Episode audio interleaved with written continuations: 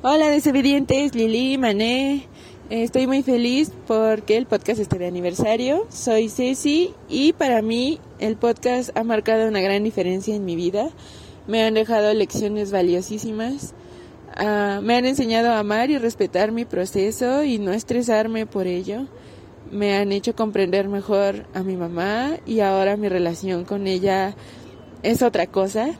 Eh, he fortalecido varios vínculos con amigas y he aprendido a marcar límites también, a ver varias injusticias que tenía como muy normalizadas y a sentirme fuerte para poder defenderme y luchar por, por nuestros derechos, por nuestro derecho a ser y por aceptarnos como somos.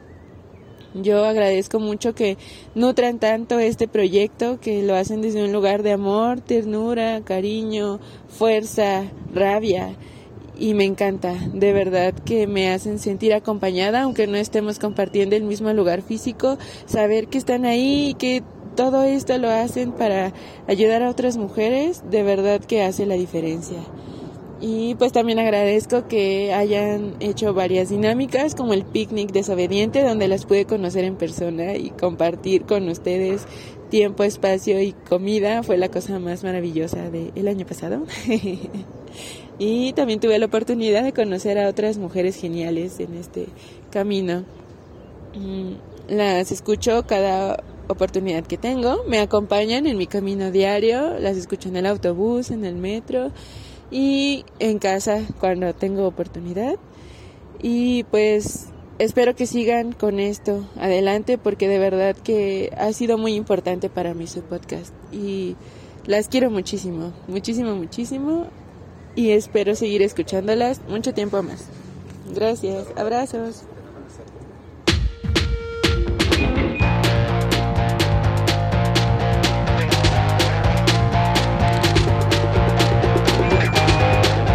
Estás escuchando Las Desobedientes, podcast feminista. Nosotras somos Marianela Villa y Liliana Papalotti. Síguenos en nuestras redes. Estamos en Twitter como arroba mxdesobedientes. En Facebook como Las Desobedientes. Y en Instagram como arroba Las Desobedientes. Escúchanos.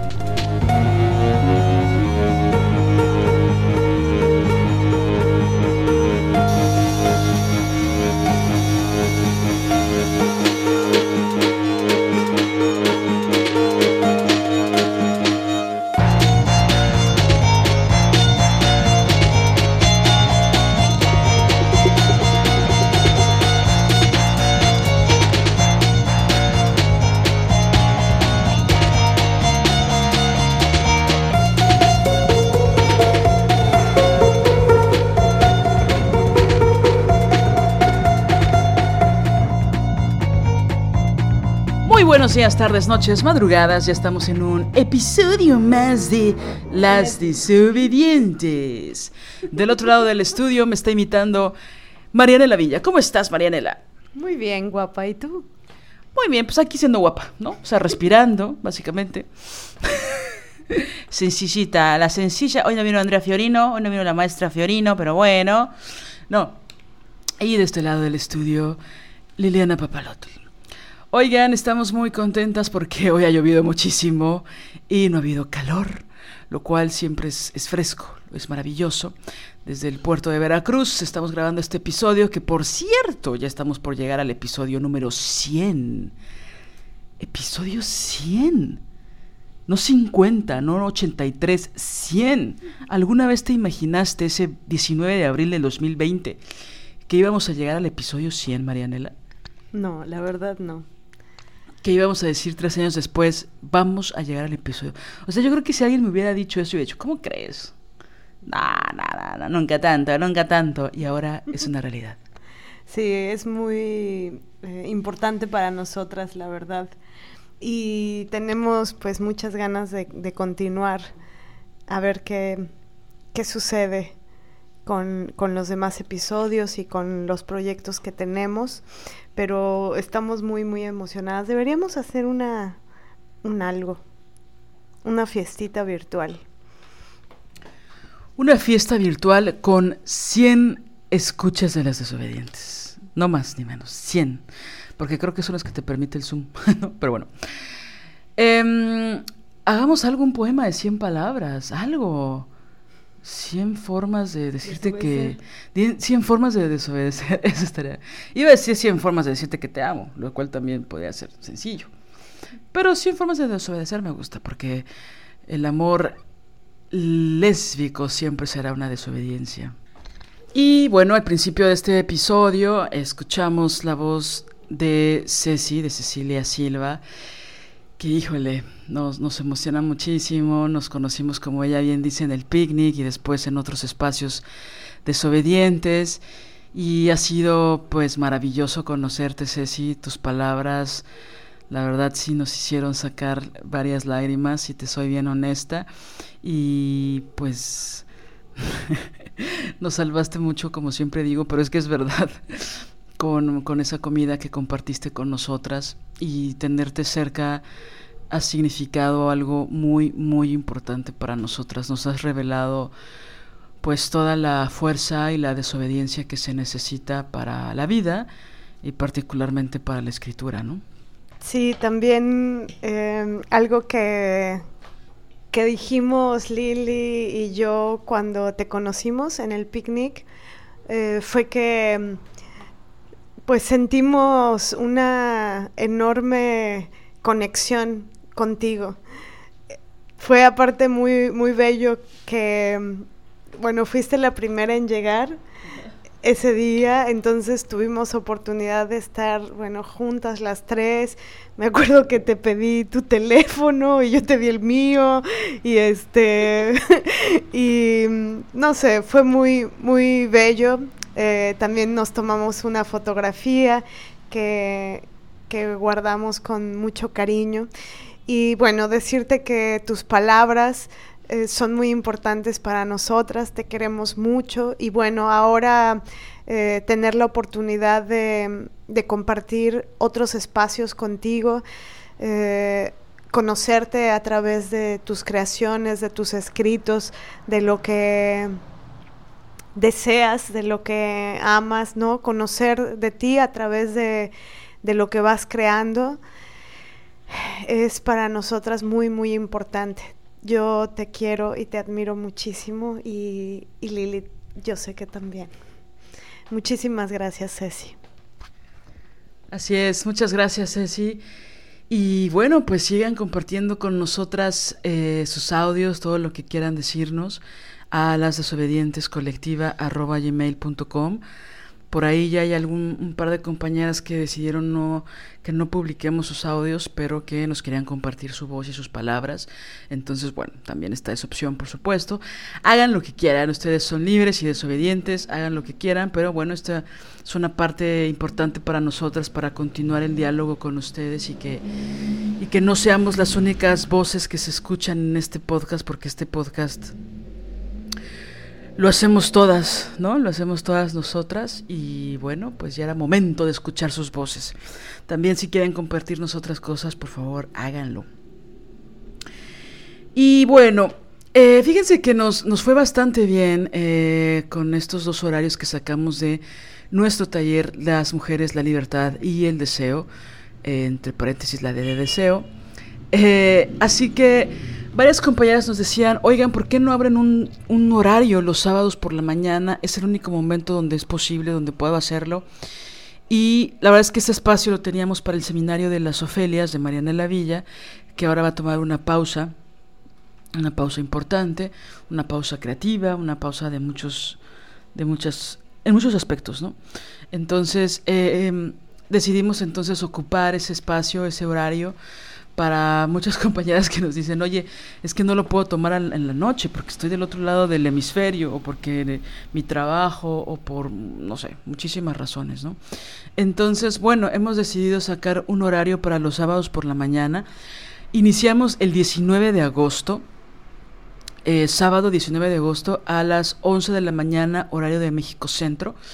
Eh, y se va a extender hasta el sábado 23 de septiembre. Van a ser seis Iba a decir, van a ser seis funciones. es verdad que la costumbre es más fuerte que el amor. Van a ser seis, como decía el, el, el poeta de México, Juan Gabriel, que, que, besos donde esté, ¿no? Que en, la, que en su gloria esté. Bueno, este, Juanga, donde quiera que estés. Bueno, eh, va a estar, eh, vamos a estar con seis sesiones, seis sábados, del 19 de agosto al 23 de septiembre. Y eh, de 11 a 2 son tres horas por sesión. Para los detalles, contenidos, vamos a analizar cinco películas donde, pues ya ven que lo nuestro es la analizada de la película porque esta curaduría que hicimos en específico tiene que ver con alejarnos de la miseria masculina y acercarnos a la grandiosidad de, de, la libertad de las mujeres y del deseo de las mujeres. Entonces, escogimos estas cinco películas que nos inspiran, que nos emocionan, que nos dejaron pensando durante mucho tiempo. Algunas de ellas, eh, pues no son recientes, ya, ya tienen un tiempo, un par de ellas sí son muy recientes. Pero bueno, la idea es que compartamos un espacio de desobediencia, de complicidad, que nos conozcamos, que pensemos juntas, que preguntemos juntas, en fin, todo lo que se nos ocurra juntas. Bueno, ya, estoy bromeando. Pero es un espacio que nos gusta mucho eh, contener ahí, por así decirlo, todas nuestras ideas desbordadas, aunque parezca una contradicción si te metes vas a saber a lo que me refiero. Entonces, bueno, sábados del 19 de agosto al 23 de septiembre, 11 de la mañana, de 11 a 2 de la tarde, horario de México Centro.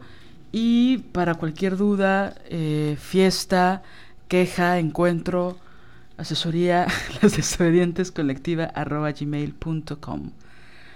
¿Por qué me ves así, en, con esos ojos tan hermosos? No sé si es legal mirar con esos ojos. Bueno. Ahora sí, eh, si te parece bien, Marianela, vamos directo al tema. Que fíjense que tomamos mucho el, uh, el título de otro episodio que tenemos que se llama ¿Por qué no me defiendes? Que en realidad estamos planeando hacer otro episodio que vaya en relación a ese mismo tema, que es cuando nuestras amigas eh, o nuestras cercanas no nos defienden, ¿no? Entonces, bueno, probablemente ya escuchaste ese episodio, si no lo has escuchado, pues escúchalo después de este o, o, ponle pausa a este y escucha el otro o haz lo que quieras hacer. Pero bueno, es un episodio que se ha escuchado muchísimo porque creo que muchas mujeres tenemos esa herida, ¿no? Que, que, nuestra más próxima o nuestras más próximas no tuvieron las herramientas o la disposición o el amor para defendernos. Entonces ahí articulamos algunas cosas que, pues que sí son dolorosas, ¿no? No les voy a mentir, pero que también nos hacen o bueno, la propuesta era tener una perspectiva diferente, ¿no? No solo la del dolor o la del sufrimiento o incluso la de la culpa, ¿no? Porque no nos defendieron, sino abrir el prisma, ¿no? Abrir como otras posibilidades. Entonces, bueno, un poco inspiradas en eso, también pensamos en esos momentos en los que nosotras no nos defendemos, que no sabemos cómo defendernos muchas veces. Y, y queremos articular desde ahí algunas... Mmm, voy a decirlo así, como de, de, macro a micro, ¿no? Como algunas generalidades y trataremos de verlas con una lupa de por qué muchas veces no nos defendemos, aunque sintamos el, el corazón latiendo a mil, aunque nos empecemos a enojar o aunque em empecemos a sentir varias cosas en el cuerpo que no sabemos nombrar, pero sabemos que, que van de la mano con la injusticia o con algo que nos están haciendo. O en otros escenarios también lo que pasa es que en ese momento no sentimos o no nos damos cuenta eh, y después, con, conforme va pasando el tiempo, empezamos a, a, sentir la rabia en el cuerpo, ¿no? O nos caen los veintes, ¿no? Como decimos en México, nos cae la ficha, nos cae como la idea de por qué pasaron estas cosas y empezamos a atar cabos y pues muchas veces es, híjole, tenía que haberme defendido cuando pasó eso, ¿no? Entonces, bueno, la idea no es eh, ¿no? La idea no es culpabilizarnos por no actuar rápido. La idea es tratar de entender con la mayor ternura y empatía posible por qué no nos defendemos. Sí, y es que mm, hemos observado que mm, este tema puede ser analizado eh, justamente cuando vemos que alguien más no se defiende. Es decir, eh, a veces no, y eso parte de, bueno, de algo que nos pasa a nosotras, ¿no? Podemos eh, tener eh, mucha mayor conciencia de este tema, no tanto en, en, el sentido de que en el momento en el que nosotras no nos defendemos nos damos cuenta de, de eso, sino que hemos podido eh, articular sobre esto al ver cuando la otra no se defiende. Supongo, bueno, que eso tiene que ver con el asunto de, a veces cuando estás en el torbellino de la realidad, este, bueno, se vuelve mucho más complicado. Pero, pero pensamos que es un ejercicio interesante el observar a la otra, y con ternura, no con afán de juicio ni nada por el estilo, sino eh, para, para, comprender a profundidad el tema, ¿no? Ver, ah, mira, eh, no se defiende aquí, o aquí no está habiendo defensa de su parte. Y y esto tal vez se liga también con, otro tema que es importantísimo, que tiene que ver con eh, la vitalidad de defender a la otra. Justamente si cultivamos la mirada con respecto al tema de la defensa, entonces también podremos eventualmente defender. Que, que, esto se liga mucho con el episodio pasado, ¿no? Lo que hablábamos de a veces tú ves a alguien en una situación vulnerable y, es necesario la defensa, es necesario entrar al quite, sobre todo si la otra persona que está en una situación de vulnerabilidad, vulnerabilidad no se puede defender. Entonces es ético, es necesario y, que también es urgente, pensamos, que cada vez se colectivice más el, el hay que defender. Habría menos eh, mierda en el mundo, menos injusticia, si cuando agreden a alguien, por ejemplo, agreden a una mujer y que en masa dijera, oye, no, ¿no? Alguien dice un chiste misógino a una mujer en una fiesta y que todo el mundo saltara, oye, no, está cabrón, no digas. En cambio, se da el estado de impunidad, ¿no? O sea, de la no defensa. Sí, porque se la pensaría, ¿no? La persona que agrede la persona que violenta se, se la pensaría dos veces, ¿no? Porque vendría toda la crítica de varias personas, ¿no? Pero bueno, regresando al punto de por qué no me defiendo así en primera persona, creo que muchas veces nos hemos preguntado eso, ¿no? En, en, diferentes momentos, genuinamente nos hemos hecho esa pregunta. Incluso, no sé si te ha pasado, Mané, que estás viviendo una situación eh, que puede ser muy incómoda y que empiezas a pensar, ¿por qué no me puedo defender? ¿Por qué no tengo la fuerza para defenderme? ¿Por qué no puedo? Eh, eh, recuerdo algunos momentos donde hasta incluso te pensaba, ¿por qué no me puedo mover? ¿Por qué no puedo ni... Siento que no puedo levantar ni los brazos, ¿no? Entonces pienso que son estas preguntas que, que son el principio de todo, ¿no? Y que cuesta trabajo profundizar en ellas. ¿No? Eh, porque a veces aparentemente, y lo, y lo pongo con muchísimas comillas, es más cómodo no pensar en eso, no pensar en por qué no, no nos podemos defender. Y algunas veces es muy complicado, ¿no? Depende del, nivel de violencia que, por el que estemos pasando. Y no solo es la violencia que otra persona puede ejercer en contra tuya, sino a veces es una institución, ¿no? O una empresa, o un grupo de personas, es decir, no, no, no es un acto, no, no, lo pensamos como un acto de cobardía, la no defensa. No, no por definición, no para nada tiene que ver con eso, sino cuando estamos en momentos que, bajándole un poquito el volumen, ¿no? que no son, donde no está nuestra vida en riesgo. Eh, por ejemplo, esto que dijiste, ¿no? Del chiste incómodo, o que alguien en una cena nos lanza una indirecta, que nos está criticando nuestra forma de pensar, o nuestras creencias o nuestro cuerpo o a lo que nos dedicamos, ¿no? Y que son como estos chistes muy pasivo-agresivos que, que, cuando se repiten pues ya pueden ser más agresivos que cualquier, perdón, que cualquier otra cosa y que ahí incluso una muchas veces decide no defenderse, ¿no? Porque sabes que eso va a arruinar la cena o que te van a decir que, que te van a mayoritear, como dices Marianela, que me encanta ese verbo. Me encanta no por lo que significa, sino porque es una palabra muy precisa para decir, ah, varias personas se ponen en tu contra y ya te hacen creer que tú no tienes la razón o que es injusto lo que estás defendiendo, cuando simplemente es una cuestión de, de mayoriteo, de, del mayor número de personas que quiere evidenciarte o que quiere exhibirte o que quiere o que no está de acuerdo contigo. Aunque lo que tú estés diciendo es pues es lo justo, ¿no? esa es, la síntesis de por qué la democracia no funciona. Pero bueno, hoy no vamos a filosofar en eso, porque luego las, mayorías no tienen la razón, la verdad. Pero bueno, de eso hablaremos el próximo año. Bueno, entonces, eh, justo, ¿no? O sea, muchas veces una dice, no quiero, no me voy a defender ahorita porque no es el momento, porque no es el lugar, porque estamos chupando tranquilo, porque todo leve. Pero hay otras veces donde una en serio se siente imposibilitada para defenderse. ¿No?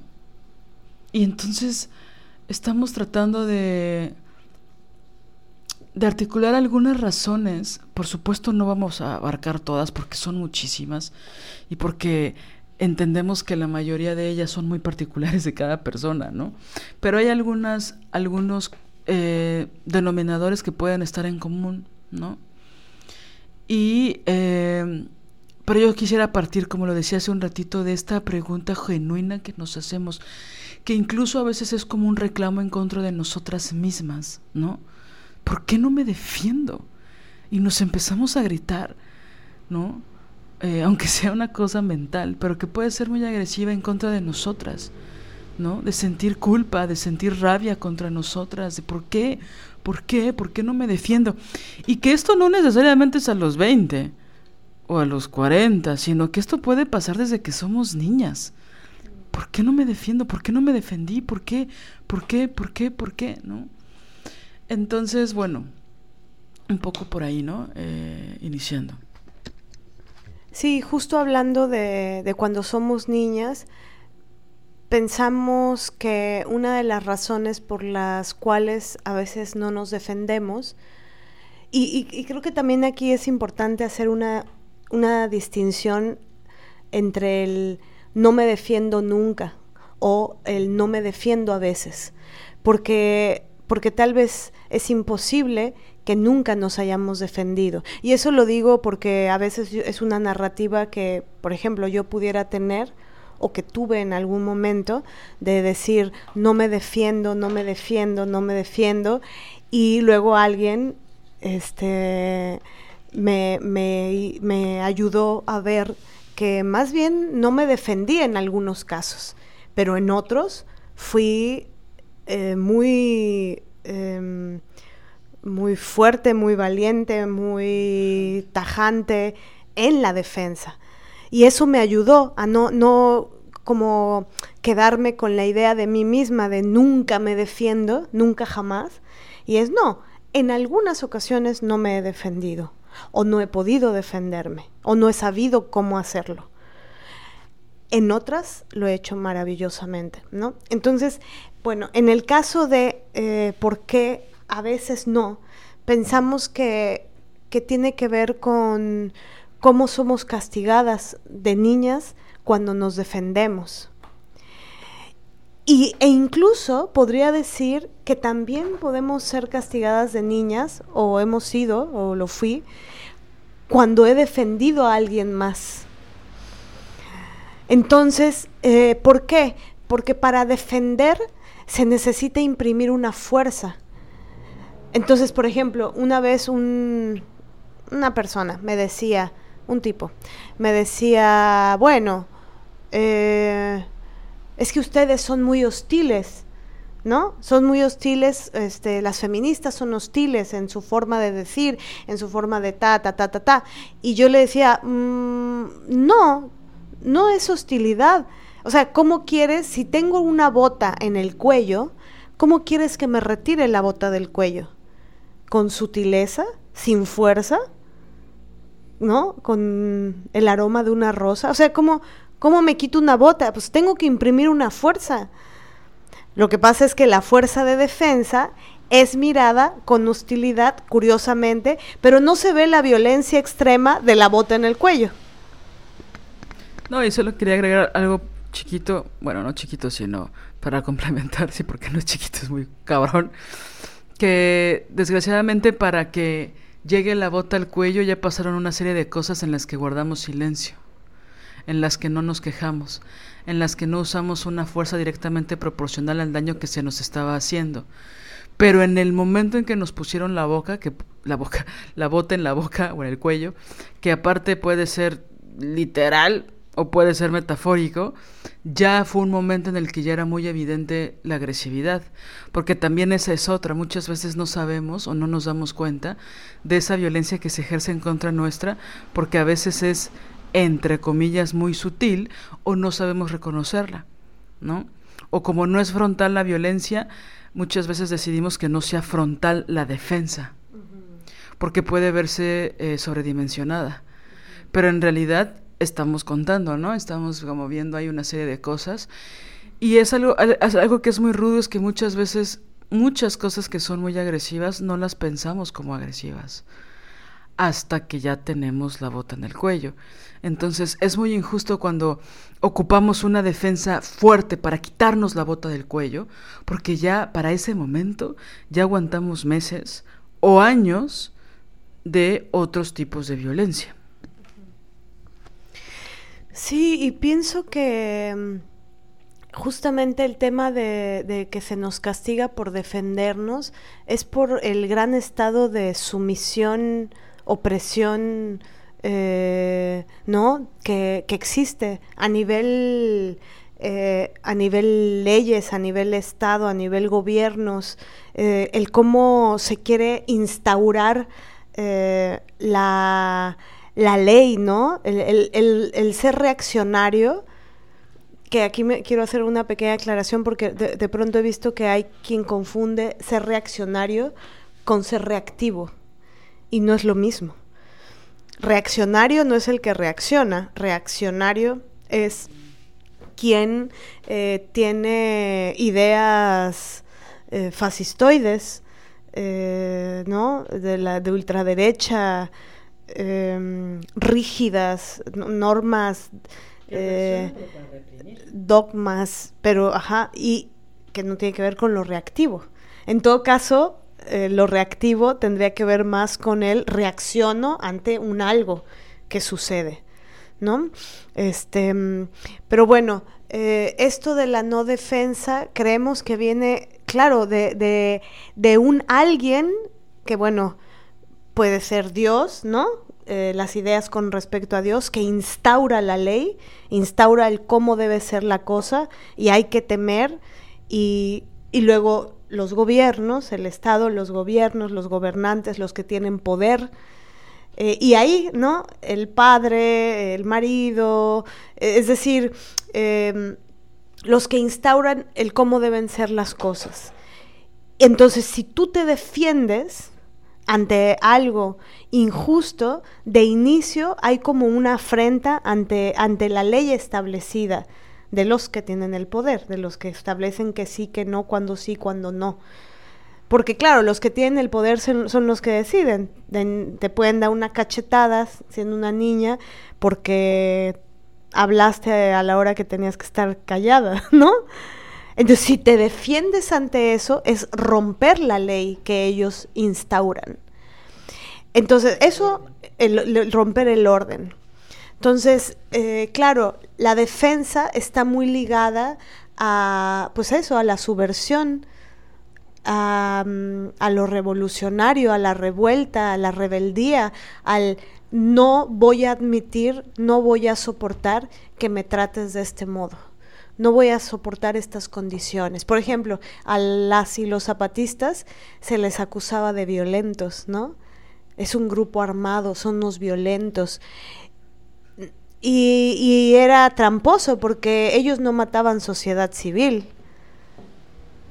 Este, de hecho, estuvieron en cese al fuego mucho tiempo. Ellos que estaban haciendo, ellas que estaban haciendo, defenderse. Pues no se iban a defender con flores, poniéndole a los militares flores en las ¿no? En los rifles. No, tenían que defenderse con rifles. No, no, no había otra. Si no, no existirían aún. Ahora, ¿no? Entonces, ellos se defienden, eh, la sociedad reaccionaria o muy, muy ignorante dice, ah, son unos violentos de mierda, que es lo mismo que pasa con las feministas.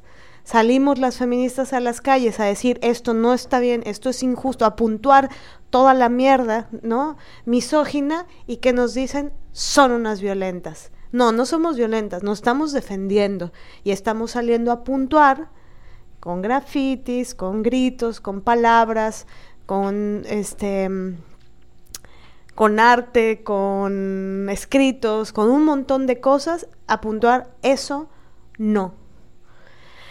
Entonces está muy arraigado ahí. Eh, ahora, ¿cuáles son los mecanismos psíquicos, internos, mentales, emocionales, anímicos, eh, que nos generan estos órdenes, ¿no? Porque si naciéramos en una sociedad en la que eh, fuera un valor la defensa, defenderse a sí misma, defenderse, ¿no? Y defender, el problema es que es contra, la defensa. Por eso, por ejemplo, la figura del, eh, del delator, ¿no? En la escuela, yo me acuerdo mucho en la, en la, en la secundaria, era, la maestra no está, entonces la maestra deja a quien saca mejores calificaciones o a alguien al frente del salón y entonces esa persona es la encargada de instaurar el orden. Y ahí se empiezan a crear las figuras también de quien delata. Del tirano, exacto, y, y de quien delata. ¿Para qué? Para los delatores, que es de las figuras más pusilánimes, asquerosas que hay, son los que dicen, ah, aquel fue, aquel fue el que desobedeció, aquel, aquel fue el que se portó mal. ¿No? Entonces la maestra, el maestro, premia a quien es un delator a quien traiciona, exacto.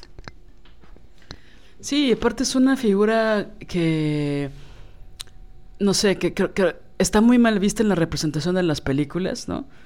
Los delatores, ¿no? Los traidores, ¿no? Este, Judas, ¿no? Los Judas de tal, ¿no?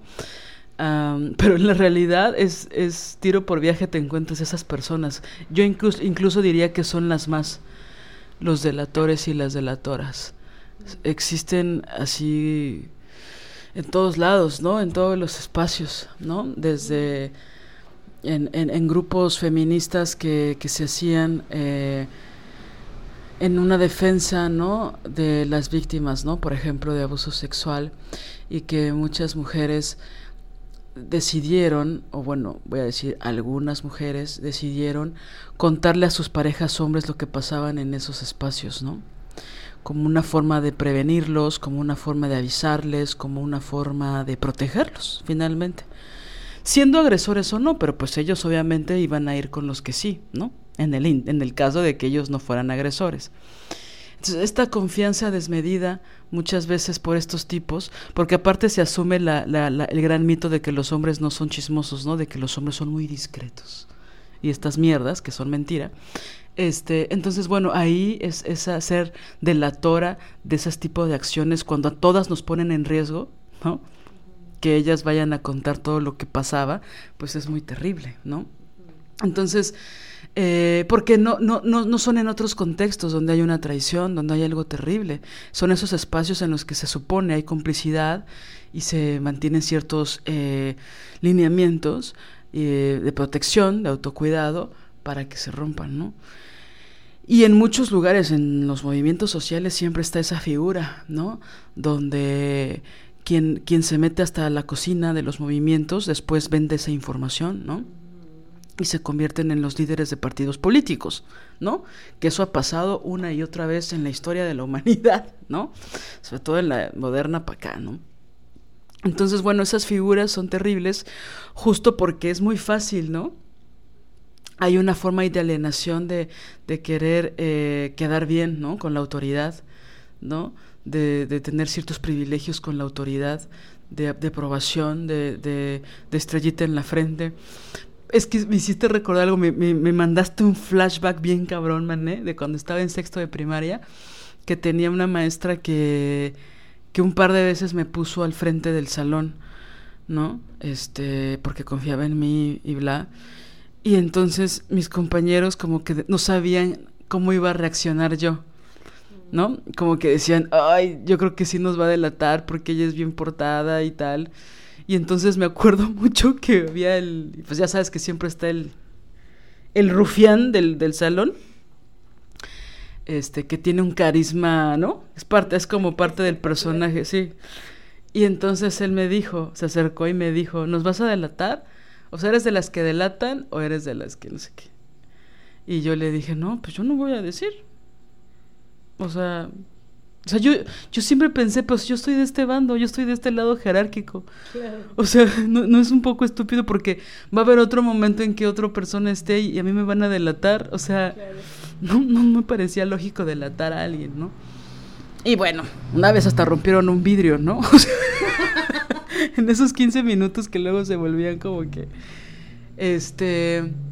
Y es chido, ¿no? Porque se, se, se, empezaba a crear una confianza que era muy divertida, de muchísima complicidad, porque la maestra confiaba en mí, hacían un desmadre y pues quién sabe qué pasaba, quién, quién sabe quién había sido, ¿no? Y pues los culpables oficiales siempre eran los culpables oficiales, entonces un poco no importaba lo que yo dijera, ¿no? Pero bueno, a lo que voy es, sí, yo creo que mucho este, este orden, ¿no? Es decir, nos castigaron mucho también por, por defendernos, ¿no? Nos dieron manazos por defendernos, ¿no? Yo me acuerdo que también en la niñez me defendía de, un primo en específico, que teníamos la misma edad, que en algún momento de mi vida pues era como mi hermano, ¿no? Por parte yo no tuve hermano 10 años, entonces él ocupó ese lugar. Y, y luego yo me defendía de ese güey. Había veces que no, porque no sabía cómo. Pero había veces que sí, y entonces el regaño iba para mí, ¿no? Mi mamá siempre me creyó, la verdad. Pero luego había tías o mi abuela que sí era como, a ver, a ver, a ver, a ver, ¿no? ¿Qué pasó? ¿Por qué se pelearon? No sé qué. Y mi mamá siempre como que me creyó más a mí, ¿no? Pero también se me regañó, ¿no? Cuando estaban los papás de él, pues obviamente él era el que tenía la razón, ¿no? No yo. Entonces, eh, creo que justo, ¿no? Esa como, como esa exageración, como ese, ¿sí te pegó o no te pegó? Si te robó tu dulce o no te lo robó. O sea, siempre ponernos en duda, ¿no? Y bueno, a, a, esa edad, al menos en esa familia en específico, yo no sentí, igual tendría que verlo en sesión, pero yo no sentí una diferencia abismal por ser niña o niño, ¿no?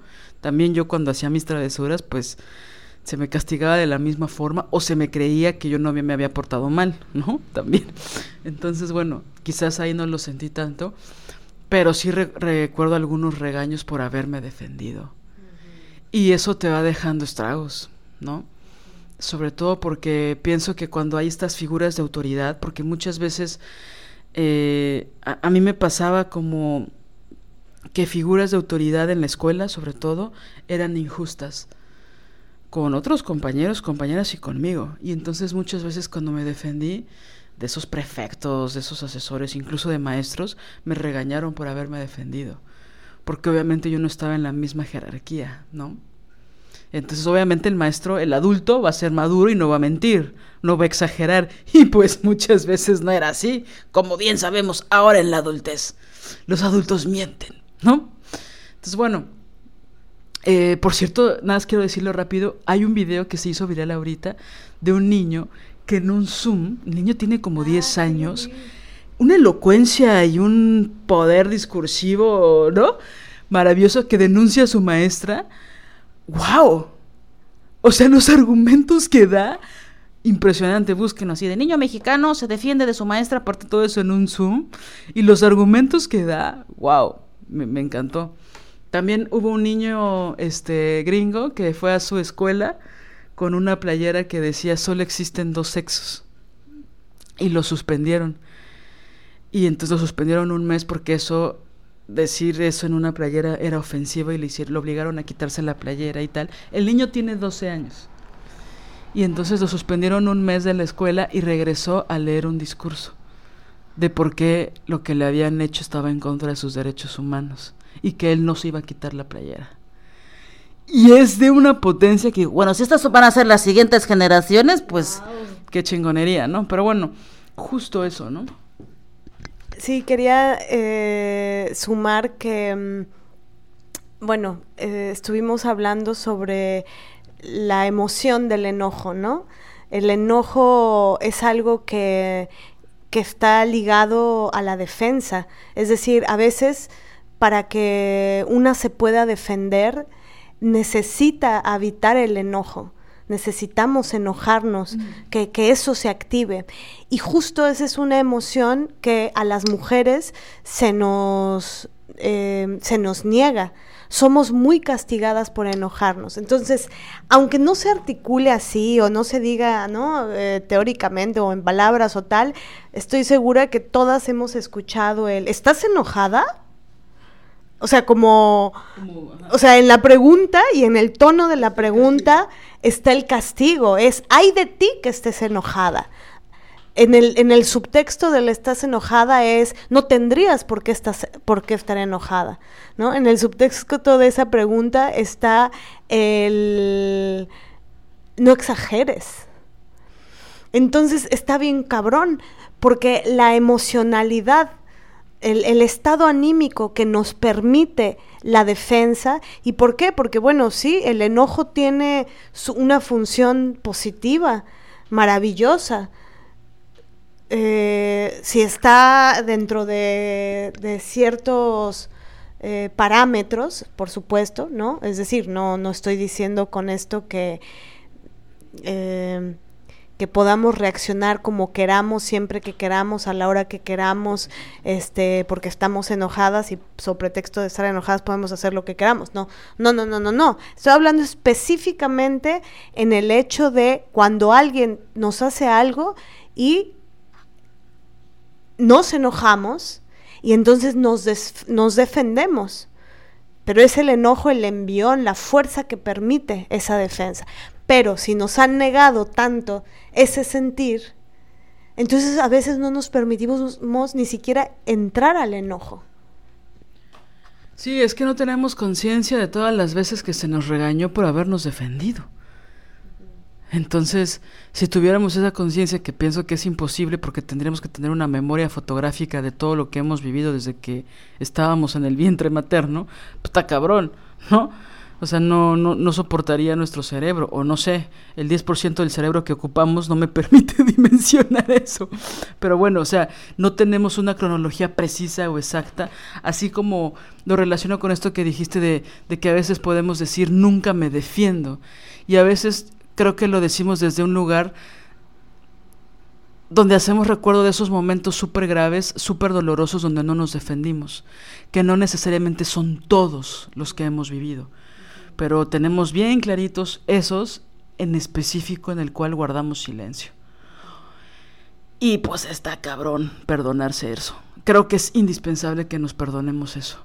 Indispensable. Perdonarnos. No tenemos la conciencia ahora que teníamos en ese momento en que nos transgredieron.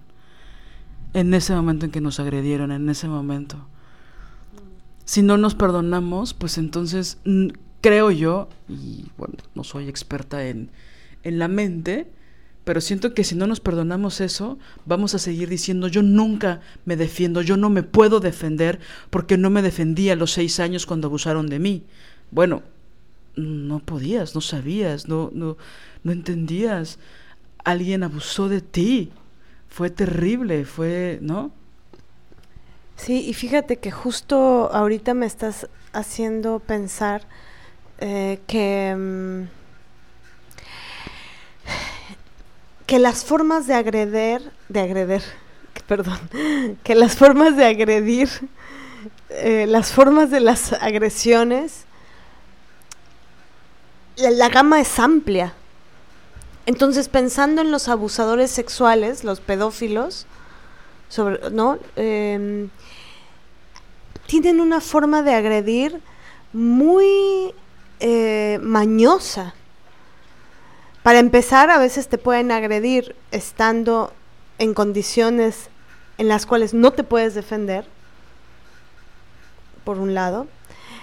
Por otro, hacen em, hacen todo un performance que recubre la agresión. Eso es, un recubrimiento de la agresión. Por eso el, pasivo-agresivo, que está ahorita, ¿no? Es, lo que se, se, oye eso de pasivo-agresivo, es muy fuerte porque está muy bien que, que conlleve la palabra agresión, porque no deja de ser agresión. Pero lo que es cabrón de lo pasivo es que hay un eh, recubrimiento de aquello. Ahora, volviendo a lo del abuso sexual, eso no tiene nada que ver con la pasivo-agresividad. O sea, un abuso sexual es absolutamente agresivo, es violencia, punto, ¿no? Es un delito. Eh, pero también los abusadores sexuales, los pedófilos sobre todo, para o sea, montan, hacen un montaje y recubren la agresión de dulzura, este, de que te regalan dulces, de que te quieren, de que te tratan bien, de que, de que eres importante. Entonces, claro, siendo niña te confundes, o niño, te confundes, porque, porque te dan dobles discursos, porque por un lado te dicen te quiero, te amo, te adoro, te doy dulces, mira que, que estos son los juguetes que te gustan, claro, ta, ta, ta. Entonces, por un lado te hacen eso y por el otro lado te están agrediendo sexualmente. Entonces, ese doble, eh, y, y, y, es posible, aquí tal vez sale una beta del por qué no nos defendemos, ¿no?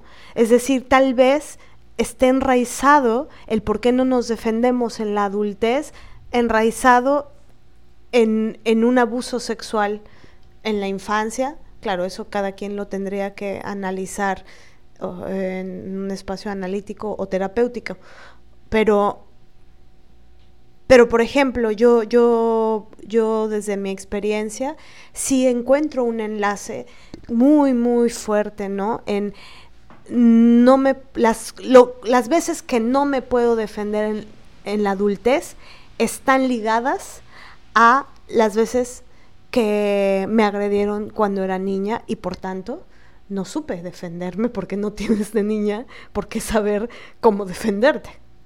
O sea, sobre todo por esto, porque los pedófilos encubren la agresión, te confunden. Sí, también regresando al otro punto que dijimos hace rato, es muy difícil muchas veces, y con esto voy a una de las razones por las cuales no nos defendemos, es por los afectos. Porque muchas veces es difícil darte cuenta de que alguien a quien quieres o alguien que te demuestra cariño eh, te puede hacer daño. Entonces hay una parte de nuestra cabeza que tiendes a justificar las acciones de la otra persona Aquí ya estoy hablando fuera del parámetro del abuso sexual, aunque pienso que también podría ir de la mano. Si la persona que te está abusando o que te abusó, la conocías, lo conocías y tenías una relación con esa persona, ¿no? Ya sea un familiar o alguien cercano a la familia, que es así en la mayoría de los casos, ¿no? Entonces, em, pero pienso que en otros momentos, en otros contextos, digamos, cuando la persona que se supone te debiera amar porque es de tu familia, o eh, que tienes un afecto con esa persona porque es tu pareja o porque es tu amigo o porque, ¿no? Hay una relación que va más allá de lo laboral o hay una relación que va más allá de, de la obligación, digamos, sino por el gozo de estar juntas o juntos, es difícil discernir que te están haciendo daño porque hay un cariño en medio o muchísimo amor en medio.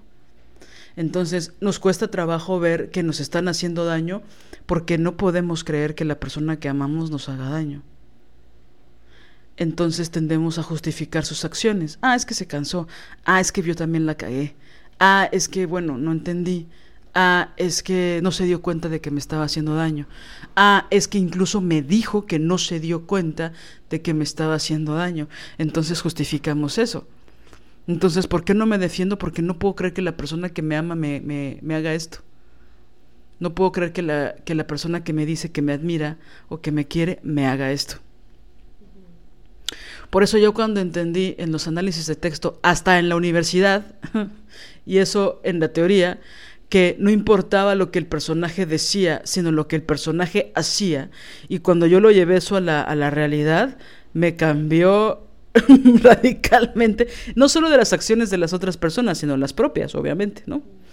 Pero es fuerte porque te pueden decir muchas cosas, pero la acción es otra, ¿no?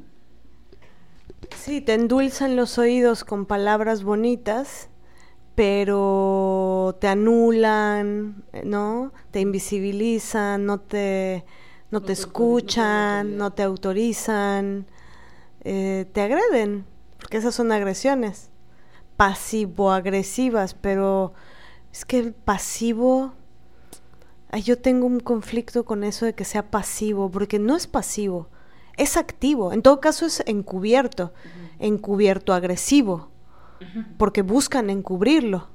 Por eso lo buscan encubrir, saben. Porque es violento. Porque es violento. Porque saben que si son directas o directos, es más probable que reacciones. Y es una forma de proteger su, protegerse de su propia agresión, para que cuando tú respondas de forma directa puedan salirse, ¿no? Puedan sacarse de esa situación y decir, todo está en tu cabeza, lo estás exagerando. Es como la frase de avientan la piedra y esconden la mano. ¿No? Entonces no, no son frontales. Lo que es cabrón es que hay muchas personas que actúan así todo el tiempo. Que es una hipocresía bien fuerte, ¿no? Que son incapaces de decirte algo positivo. O sea, es, es toda una forma de relacionarse con el mundo, ¿no? Eso es lo que está cabrón. Eh, y bueno, en relación a eso sí, o sea, todos estos ejemplos que, que dices, ¿no? De te admiro, te, pero te anulo, este, estás hablando y no te doy autoridad, me burlo de lo que crees, ¿no? Eh, pongo en duda las cosas que te hacen sufrir o, o, el daño que te han hecho otras personas. Es decir, hay una serie de, de acciones que entonces no van de la mano con las supuestas palabras de admiración y de te quiero y me encanta tu forma de ser, que eso es muy fuerte a, nivel virtual, pero sobre todo pienso que se produjo de formas así, supongo que aumentaron los porcentajes de forma abismal cuando empezó la pandemia, ¿no? Que entonces las relaciones, incluso con tu vecina, que a mí me pasó, este, pues se, convertían en virtuales porque pues no podías hablar con ella, ¿no? Y entonces, pues de repente había mucho amor y mucho cariño por WhatsApp y por, por el Messenger. Y entonces yo decía, qué hermoso todo, ¿no? Qué hermoso que en etapas de tanta tragedia mundial, eh, tragedia de salud, tragedia económica, tal, haya tanto cariño y tanto amor en las redes, ¿no? O de forma virtual. Y de repente, pam, pam, pam, la pospandemia nos hizo ver que también se puede mentir en la virtualidad con respecto a los afectos, ¿no? Y a lo mejor es muy ingenuo decir esto, pero yo sé que a ti también te pasó. Y no solo con una persona, sino con varias. Que te dicen que te aman y luego cuando las ves en persona actúan de una forma 180 grados, ¿no? Entonces, como la gente que el otro día me estaba acordando, pero es que lo quiero volver a decir, de, que hubo dos personas que me, que me, que me decían, ¿cómo te atreves a decir... Eh, más bien, ¿cómo te atreves en, la vida, en la vida real, digamos, a pensar y a decir lo mismo que dices en el podcast? O sea, como que en el podcast te das unas licencias, unas libertades que están chidas en ese espacio, pero igual no sería tan bueno que lo tuvieras en la realidad. ¿Qué? Ajá, ajá, ajá. Gente hipócrita. E, era un hombre y una mujer que no se conocen entre sí, pero deberían de tomarse un café porque tienen muchas cosas en común. Y que a mí me parecía una estupidez, ¿no?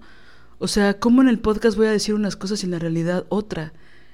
¿No? Pero es esta cosa que te digo de la hipocresía constante, de la simulación, ¿no? Ahora, también debo decir que yo ya estoy acostumbrada a decir muchas cosas en el podcast, que cuando las digo en la realidad, como que empiezo a ver las reacciones raras, como aquí solo veo las reacciones de Mané o de nuestras invitadas, pues es como que todas estamos nadando en un mar rico, fresco y maravilloso, ¿no? Pero de repente el otro día dije unas cosas súper fuertes en una conferencia con un público que no es de las desobedientes y, y, empecé a ver las reacciones, ¿no? Sobre todo de hombres, obviamente. Y fue de, ah, que no estoy ahí. Bueno, igual lo dije, igual lo seguiré diciendo, igual lo voy a decir en septiembre, que vamos a dar una conferencia, pero bueno, este, pero es como, mm, ¿no? Te sacas de onda porque es como, obviamente, soy la misma persona. O sea, esto no es los setentas, esto ya no es siempre en domingo, donde, ¿no? Esto no es la televisión mexicana donde actúan de una forma afuera de la, cuando se apaga la cámara y de otra cuando están frente a la cámara. No se trata de eso, ¿no? Entonces estas dos personas muy moralinas, este, muy reaccionarias, me decían como, ¿cómo dices esas cosas? ¿No? Y es como, mm, ¿tú cómo puedes vivir así? ¿No? Pero bueno, este, regresando al punto de los afectos, pienso que es mucha, muchas veces va de la mano con eso, ¿no? De, de que duele, duele tener que defenderse de las personas que amas. Y hablando de eso, pues obviamente pienso que eso inicia en la familia, ¿no? Hasta hace 10 años no era popular, entre comillas popular, porque no siempre es popular en todos los contextos. Eh, estaba muy mal visto decir que te querías separar de tu familia, ¿no? Que no los querías volver a ver. O sea, como que a las familias siempre está ahí, y por una cuestión meramente, religiosa y patriarcal, porque también son primos hermanos, la, la, la familia como institución, ¿no? La familia como ese, ese lugar, ese, ese lazo de sangre en el cual no puedes renunciar nunca y tienes que estar con tu familia hasta la muerte, en las buenas y en las malas. No solo me refiero al esposo, ¿no? Y la esposa, sino los papás, los abuelos, los tíos. Tienes que ser permisiva y, aceptar absolutamente todo porque es tu familia. Y entonces eso estaba muy bien visto hasta hace algunos años. Yo sé que eso se sigue reproduciendo hasta la fecha, de que a la familia le tienes que aguantar cualquier cosa porque es tu familia hasta hace relativamente pocos años se ha empezado a cuestionar eso, ¿no? Y algunas personas, muchas en realidad, más de los que de las que se cuentan, en las estadísticas, pues nos hemos alejado de varias personas de nuestra familia que decimos, no quiero volver a verlos, ¿no? A este, a este y a esta, ¿no?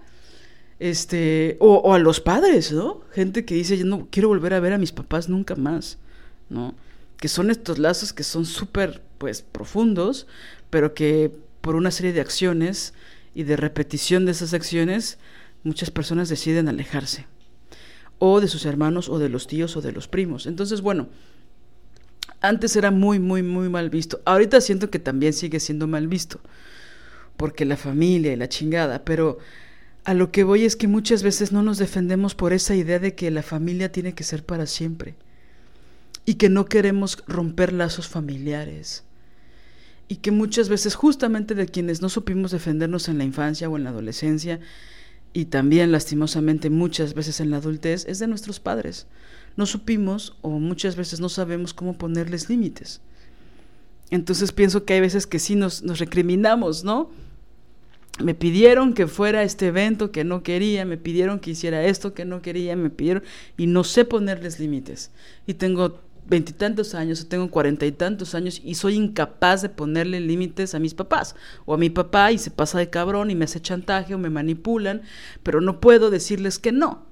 O a mi familia, mis hermanas me pidieron no sé qué cosa y soy incapaz de decirle que no a mis sobrinos porque aparte los ponen de pretexto y ni modo que le diga a mis sobrinos que no, pero no, una serie de cosas muy fuerte, ¿no?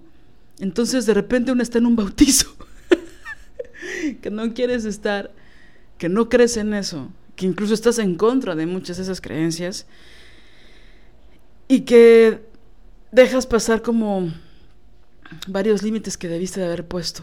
Porque no solo es, no me refiero a que no puedas estar en los momentos que son importantes para tu familia, no estoy hablando de eso. No soy ese tipo de persona cerrada que mis convicciones son más importantes que las creencias de mi familia. No. Es solo que a veces que creo que somos muy permisivas en ciertas cosas que pueden ser muy agresivas. ¿No? Y ahí sí yo estoy totalmente en contra, ¿no? Entonces, o muy misóginas, entonces ahí sí yo no le entro, gracias, yo me paro y me voy y ya, no me pasa nada, no me muero, no pasa nada.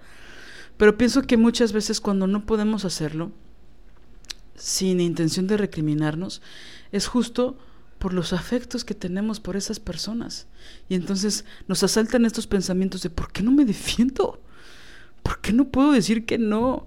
¿Por qué no puedo estar en un lugar que sí sea placentero para mí y no de esta profunda incomodidad, ¿no? Y entonces pues tiene que ver con que muchas veces nos da miedo no ser amadas, ser rechazadas en este amor. ¿no? Y pues eso duele también. Entonces, principalmente es como para tomar una especie de conciencia, ¿no? De decir, bueno, tal vez tiene que ver por estos afectos que no quiero romper, que no me quiero pelear con mi hermana, que no me quiero gritar con mi papá, que no quiero, ¿no? Porque eso se puede escalar y puede escalar y puede escalar. Ahora, ahí sí, ahí sí quiero hacer la distinción, si tiene que escalar, va a escalar. Porque hay algunos niveles donde una tiene que poner esos límites. Pero hay veces que en serio sí es importante decir no, sí es importante defendernos. Y creo que muchas veces sobredimensionamos este presunto rechazo que podría ocurrir. Sí, pienso que también ligado a esto, o que se desprende un poco de este de eh, no me defiendo por los afectos, creo que ya lo dijiste de algún modo, pero quiero articular algo a ver si, si se logra ver esto que pienso. Creo que um, a veces alguien se, por, se porta, se comporta de una manera tan baja, tan pusilánime, tan eh, encubiertamente hostil y, y, que esa persona, eh, es decir, pienso que a veces no cabe en la cabeza, ¿sabes? O sea, que, que de verdad, como que tu yo, tu, tu conciencia no, no, no, no, no registra que, porque no puedes creer que una persona al, a la que has tratado bien, que has querido, que le has dado buena onda, que, que ha sido chida, que, o sea, no te cabe en la cabeza, o sea, que te pones en duda. Tú de, no, no, no, hasta, hasta una puede llegar a pensar, no, seguro, seguro no me oyó. No, no es que no me quiera hablar. No, esos gestos que hizo seguro es que este tiene comezón y no no no es que me quiso, o sea, como que pones mil justificantes porque no das crédito de la ojetez. Pero claro, cuando se repite y se repite y se repite, de pronto caes en la cuenta de, ah, no, sí, de verdad me estaba anulando, de verdad me estaba invisibilizando, de verdad me puso jeta, de verdad le cago la madre. Le cago. Pero, pero eso se contrapone a los te quiero, a la endulzada de los oídos, al, al ¿no? A, a la aparente buena onda. Entonces, siento que ahí, en ese umbral, es muy fuerte porque a veces tienes oportunidad de darte cuenta que sí pasó la agresión. Y a veces en el, en el momento en el que sucede, no, no te da tiempo. Y, y, solo te quedas pasmada. Entonces, tiempo después, es que te cae el 20 de, ah, no, sí, sí me agredió. Y es cuando entra esto que dices tú mucho, ¿no, Lili? Las, las defensas en la regadera. De, puta, le hubiera dicho esto, ¿por qué no le contesté esto? ¿Por qué no le pregunté tal? ¿Por qué no dije esto? ¿Por qué no tal? ¿Por qué no...? Es porque creo que la, esta incredulidad, este no poder creer que aquella persona se está portando ojete o pusilánimemente o agresivamente, sucede después nos cae el 20 después de, ah, no, sí, era esto. Y es que es muy fácil que cuando una enuncia estas cosas para terceras personas pueda parecer como algo paranoico, ¿no? Y como si una fuera estúpida, ¿no? como si una no tuviera la capacidad de analizar las cosas con tiempo y ver que si una misma acción de la misma naturaleza se está repitiendo en varios contextos distintos con la misma persona, pues probablemente sea una forma de operar de esa persona, una forma de comportarse. Eh, sobre todo, insisto, cuando se repite la, ¿no? la, misma actitud, la misma condescendencia, la misma... Ahorita que decías eso de que no lo puedes creer, se vuelve algo increíble, ¿no? En el sentido de que no se puede creer, ¿no? Eh, sobre todo porque creo que se magnifica porque se vuelve mucho más injusto cuando tú le, dado, le has dado a esa persona pura buena vibra, ¿no? Y no solo en las palabras, sino en las acciones, en acciones concretas, de tiempo, de espacio, de escucha, de contención, de alegría, de, de compartir, de, ¿no? Una serie de cosas que que también es muy chingón cuando se las das a personas que están a la altura de eso que, que estás dando, ¿no? Porque hasta te sientes bien por dentro, ¿no? Hasta duermes, duermes rico, ¿no? Como esto que acabamos de vivir en, en el cumpleaños de tu madrina, ¿no? Que todo el mundo estaba en disposición, había mucho cansancio por una serie de cosas que pasaron, pero todo el mundo estaba en disposición de festejar y todo fue súper relajado, ¿no? Y entonces ahí no sientes que nadie dio de más, sino que todo fue como un equilibrio, ¿no? Un equilibrio sano, quiero decir, ¿no? Un equilibrio que, que, se vuelve neutro y que no te deja sentir, no, no, no estoy hablando de, de una cosa donde hay un intercambio emocional que es muy placentero y que se vuelve muy gozoso y que nadie se siente en falta, ¿no? Y que la, no sé, la sintonía es la misma de varias personas, no de una o de dos, que luego dos es difícil, pero de más de cinco, ¿no? Entonces, eh, a mí me sorprende cómo luego hay gente que genuinamente piensa que una no se da cuenta de su hostilidad, ¿no? Que es como, pues ¿cómo no te vas a dar cuenta? ¿No? O sea, como no necesitas poderes especiales para darte cuenta de eso. Entonces, eh, sí, yo creo que hay una parte de nuestra cabeza que genuinamente quiere, hasta casi me atrevo a decir, como un mecanismo de defensa, de no querer creer que, que la otra persona es hostil, ¿no? Sí, total, totalmente. Hay una parte todavía de, bueno, de amor, de, por eso creo que se liga lo que decías de los afectos, que honestamente, yo cuando digo este de no das crédito, que yo no sé si, si, si, mm, yo uso mucho esa frase, ¿no? De no dar crédito, de, de, de verdad, de no, no puedes comprender que alguien a quien tú quieres te maltrate, ¿no? ¿Y qué dices? Que como dices, que le has dado cosas chidas, ¿no? Que siento que iba en relación con otro punto de por qué no me defiendo, ¿no? Hablando en primera persona, pero que puede eh, ser una pregunta para cualquiera de nosotras, para cualquiera de, de las mujeres que nos escucha, que tiene que ver con, con esa confianza que damos absoluta desde el primer encuentro, desde la primera vez, ¿no? Eh, sin, sin, tener la idea de que la confianza, sin tener la idea clara y vehemente de que la confianza es algo que se tiene que construir.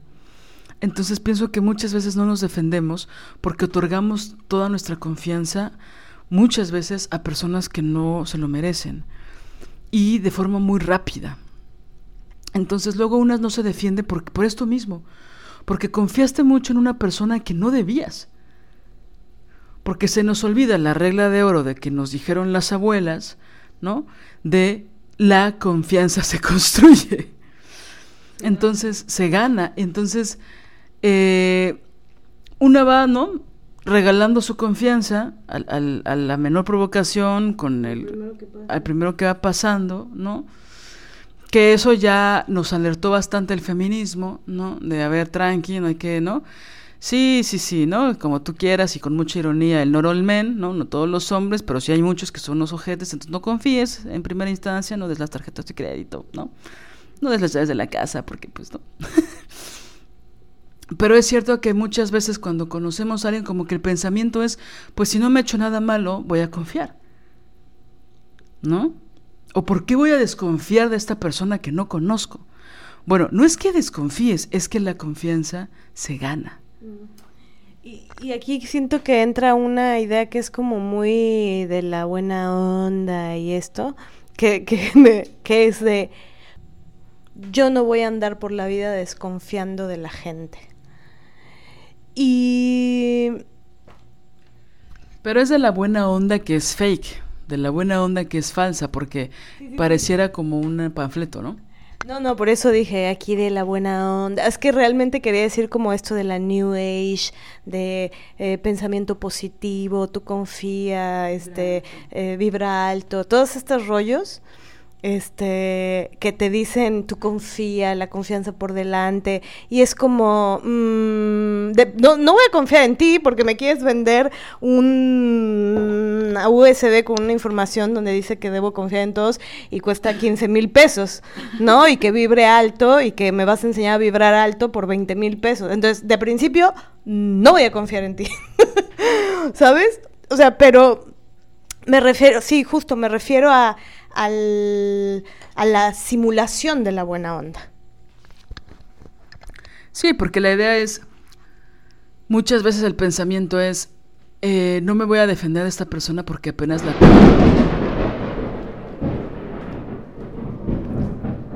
¡Se me fue la voz! Amigas, es que estamos en temporada de huracanes. Este, la verdad quisimos dejar el, el trueno. Eh, Bambi ya se fue a su a su guarida. Este, lo quisimos dejar para que vean cómo truena aquí, bien feo. ¿Por qué hablas así cuando hablas de los truenos? O sea, es que estos truenos que no se sentían allá en esa ciudad fea donde hay contaminación y temblores, pues. Bueno, oigan, sí, la verdad es que... Ahorita estamos grabando y no hay problema, pero cuando son las de, de 2 de la mañana a 4 de la mañana sí me pone de malas, la verdad, estos truenos, porque sientes que se va a acabar el mundo, que te vas a morir y sobre todo que te vas a desvelar. Entonces al otro día te levantas de malas a las 7 de la mañana que te despiertas porque no dormiste bien por los truenos. Si hay más truenos, no crean que son efectos especiales, son los efectos especiales de Tlaloc, porque, porque está lloviendo. Pero bueno, por ahí... No, no, no, ya, ya, déjame hablar. Sí, o sea, a lo que a lo que iba es que este este esta frase frase que es muy vox populi de eh, no no desco- no no desconfíes, aunque te hayan hecho daño, tú sigue confiando. Pon otra mejilla. ¿no? Que es como pon la otra mejilla, pero es esa cosa de sigue, sigue, tú si- sigues siendo bien buena onda. Y es como, no, no, no, no. ¿Por qué? Porque es que justamente, yo con esto no, creo que hay que aprender tanto de los animales, ¿no? Ellos son sigilosos. Creo que es, esa, esa palabra es importante con respecto a esto que estamos hablando. Claro, yo no estoy diciendo que nos volvamos unas rocas, este paranoicas, temblorosas, pensando que cualquiera que te dice hola te quiere enterrar un cuchillo. No estamos diciendo eso. No, lo que estoy diciendo es que no se puede ir una a los brazos de cualquier persona que te dice mi alma ven o te quiero, te amo, ¿no? No, hay que ver, vamos viendo. Me acuerdo que había una persona que le exigía mucho a Lili, este, como el, yo, yo te amo, ¿por qué no me dices que me amas? Y ella decía, porque no te amo todavía. Entonces, en algún momento te amaré, pues vamos viendo, nos vamos conociendo, o sea, estamos construyendo la amistad poquito a poquito. ¿No? Pero dime que me amas. Ajá, es que yo desconfío de eso, ¿no? O sea, es que yo no te puedo decir que te amo si no te amo. Pero no es por mamona. O sea, yo siento que muchas veces las mujeres estamos adiestradas, perdón por usar esta palabra, pero siento que es así, para sentir mucho rápido y fuerte y darlo todo el primer día. Y entonces yo ya he hecho eso muchos años, muchas veces. Y algunas veces me fue increíble y otras veces no, muchas no. Entonces, cuando yo digo te quiero, pues es porque te quiero. ¿No? Yo podría criticar, pues tú dices te quiero a todo mundo y pues si quieres a alguien, a uno, aunque sea, a una la quieres, ¿no? Entonces, eso nace y es como como los bebés, ¿no? A mí me da risa que luego los bebés no quieren saludar a, a la tía, ¿no? O al tío. O a los abuelos como que dicen, no, gracias. O solo quieren estar con los abuelos y jamás quieren hablarle a los tíos, ¿no? O sea, que hay esta cosa como muy de, de energía, no sé, de que sienten, ¿no?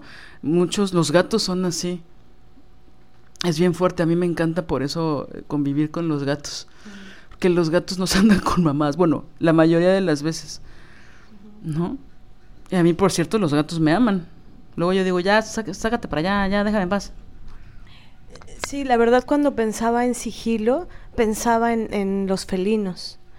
Ellos van tanteando el terreno, observan, ¿no?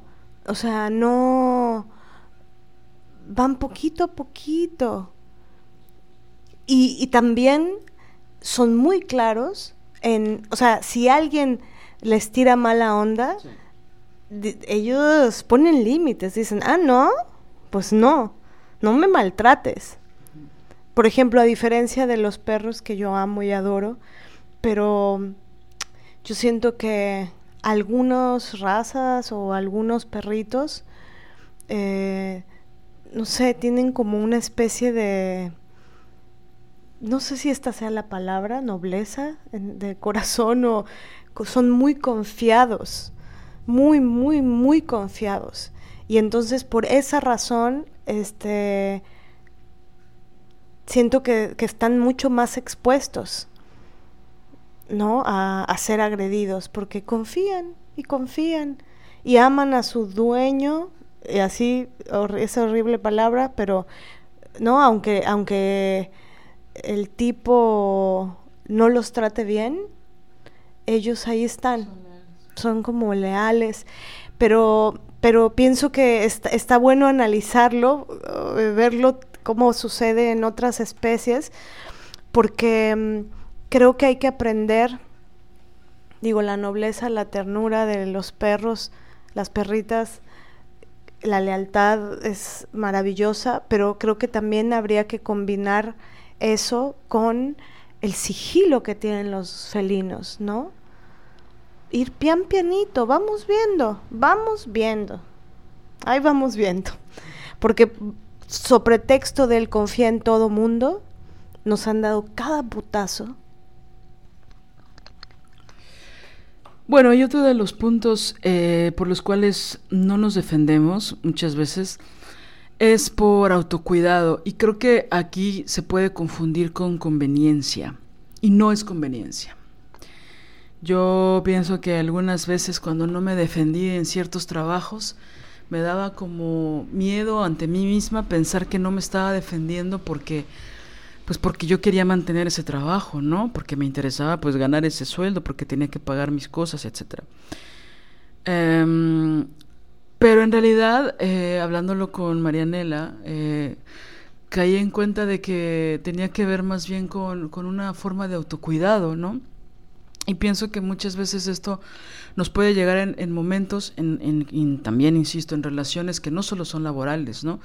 Sino que son familiares o que son con los amigos o que son con, con nuestros amores, ¿no? O en, los espacios de, de convivencia, porque si bien yo creo que hay muchas relaciones que son horribles porque son utilitarias, eh, pienso que muchas veces no estamos dispuestas a poner ciertos límites o no sabemos cómo defendernos porque sí podemos eh, ponernos en riesgo o perder ciertas cosas que son valiosas para nosotras.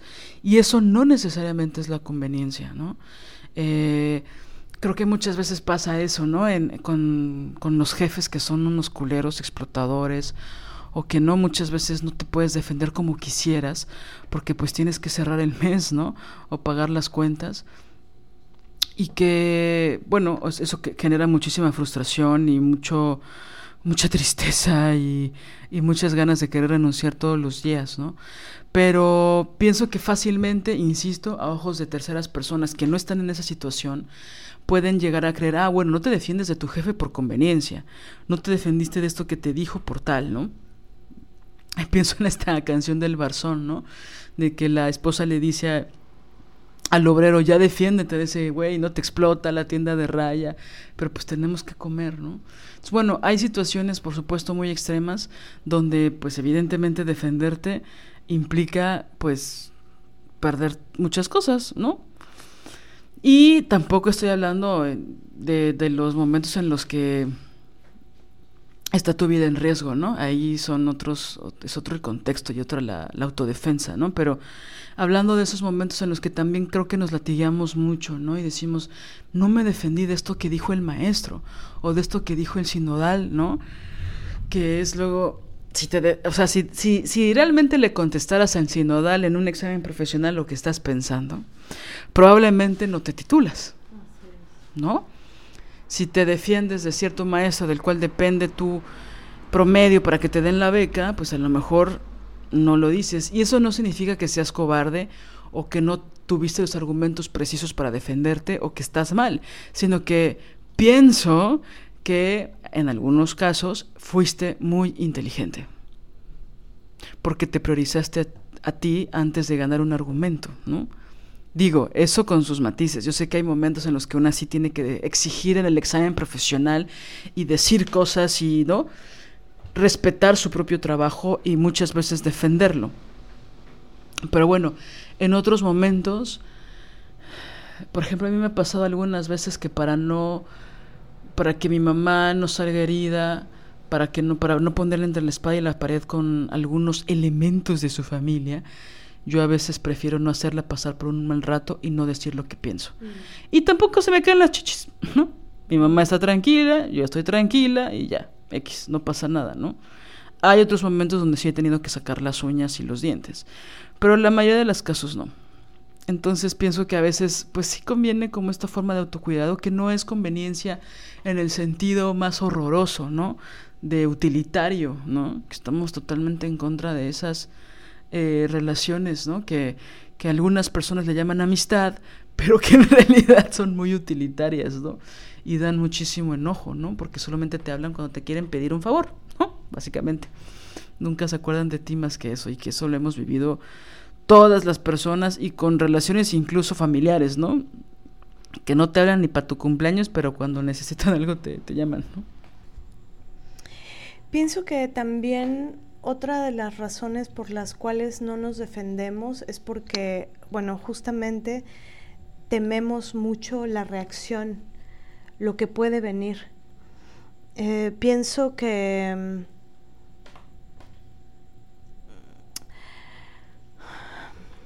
bueno, que, que, tiene que ver justamente con lo que hablábamos al principio del castigo por defenderse el, la fuerza que tiene lo reaccionario es tan cabrona, ¿no?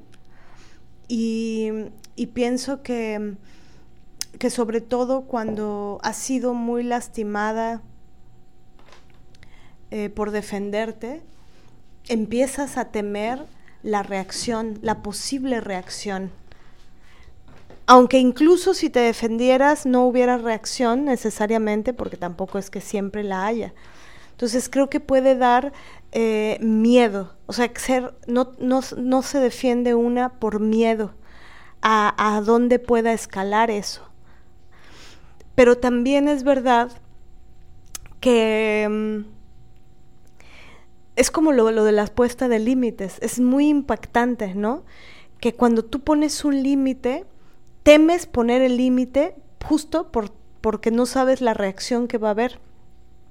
Pero muchas veces cuando lo pones, sí todo mejora. O sea, siempre pareciera que es mejor ponerlo que no. Ahora, también creo que aquí es importante la diferencia sexual. No es lo mismo los límites con los hombres que los límites con las mujeres. A veces eh, ponerle un límite a un tipo puedes entrar en zona de riesgo. Y ahí se vuelve muy complicado, ¿no? Porque justamente temes la reacción.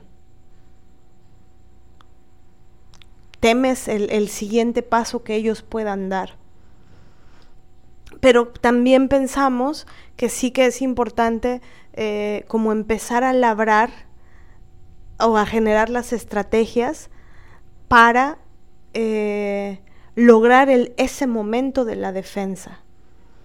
Y claro, ahí también es necesaria la red de apoyo. Eh, y estamos ahorita hablando en realidad de por qué no nos defendemos em, en cosas que no son tan cruentas, ¿no?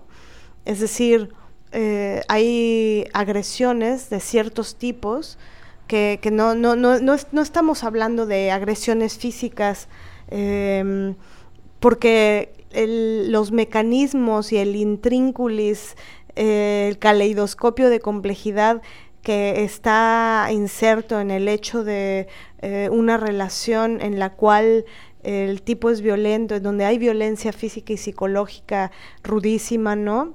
Rudísima, o sea, siempre es rudísima, pero si aparte de esto ha cobrado dimensiones, ahí eh, el análisis es otro análisis, el, otro análisis que se tiene que hacer. Estamos hablando no de esa, de esa, ¿por qué no nos defendemos de esa violencia? Porque un poco, en realidad, en tantos episodios hemos hablado de esto.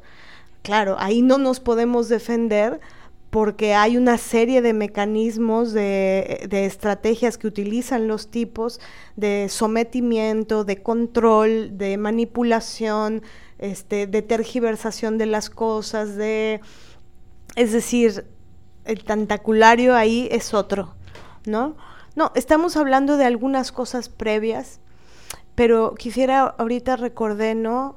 Que mm, no sé si ya lo he mencionado en algún episodio, pero y tiene que ver con un abuso sexual que yo me hice eh, bueno, después de una agresión que me hizo un tipo, decidí entrar a clases de box. Este, para, para saber defenderme. Entonces me metí a las clases de box y un día el, el maestro era, como tendría unos 70 años aproximadamente, y un día, estando en el ring, acostada, él me estaba como ayudando a hacer abdominales, me estaba deteniendo los tobillos. Y de pronto pone su mano en mi vulva. Y yo me pasmé. Me pasmé, o sea, no, no supe reaccionar. No, no, no reaccioné, no, no que no supe, no reaccioné me quedé pasmada. Al principio tuve como el, pensamiento, todavía lo recuerdo, como de, ¿si está pasando esto? Incluso como de dudar si, porque no era como que puso la mano y la estaba moviendo, ¿sabes? Sino que solamente la, la colocó ahí. Entonces como que entré en duda. Pero, pero... Era demasiado cínico que entré en duda, eso dice Lili. Sí, justo eso. Y seguía haciendo abdominales fría y de pronto él como que dijo, bueno, no sé qué, este, eh, bueno, vamos a revisar eh, cómo está cambiando tu cuerpo, bla, bla, bla, bla. Me soltó, se quitó. Entonces yo me metí como al vestidor y él entró entonces, pero yo estaba como ida. Entonces me dice, bueno, vamos, levántate la blusa porque vamos a ver cómo está, si has, este, si te has fortalecido, cómo está tu abdomen, bla, bla, bla, bla, bla. Y, y me revisó como la pancita, digamos. Y después me dijo, bueno, ahora vamos a revisarte los, eh, los muslos. Y entonces lo que él hizo fue que se agachó. Se agachó, o sea, se puso como de rodillas. Y en ese momento que lo vi agachándose, como que volví a mí, sentí como el envión de la rabia y me bajé los pantalones, traía unos pants, me los bajé como de, ah, perro, ¿quieres revisarme los pinches muslos? O sea, no sé, me entró como con una, de una forma totalmente iracunda, me los bajé así, el güey me volteó a ver, frío, así de... y se salió inmediatamente del, del vestidor. No, o sea, yo estaba fúrica. O sea, creo que lo siguiente era meterle un puñetazo, algo. Claro, tal, vez no debí bajarme los pantalones. O sea, fue, creo que fue una acción como de, ¿me quieres abusar, perro, aquí en, en mi puta nariz, enfrente de mi cara? Lo estás haciendo y, o sea, como una cosa horrible, pero a la vez, o sea, lo que me salvó fue esa rabia y expresarla porque era una rabia de, te voy a dar, y sobre todo creo que me ayudó el verlo agachado, ¿no? Porque claro, estaba a un rodillazo de que romperle la nariz.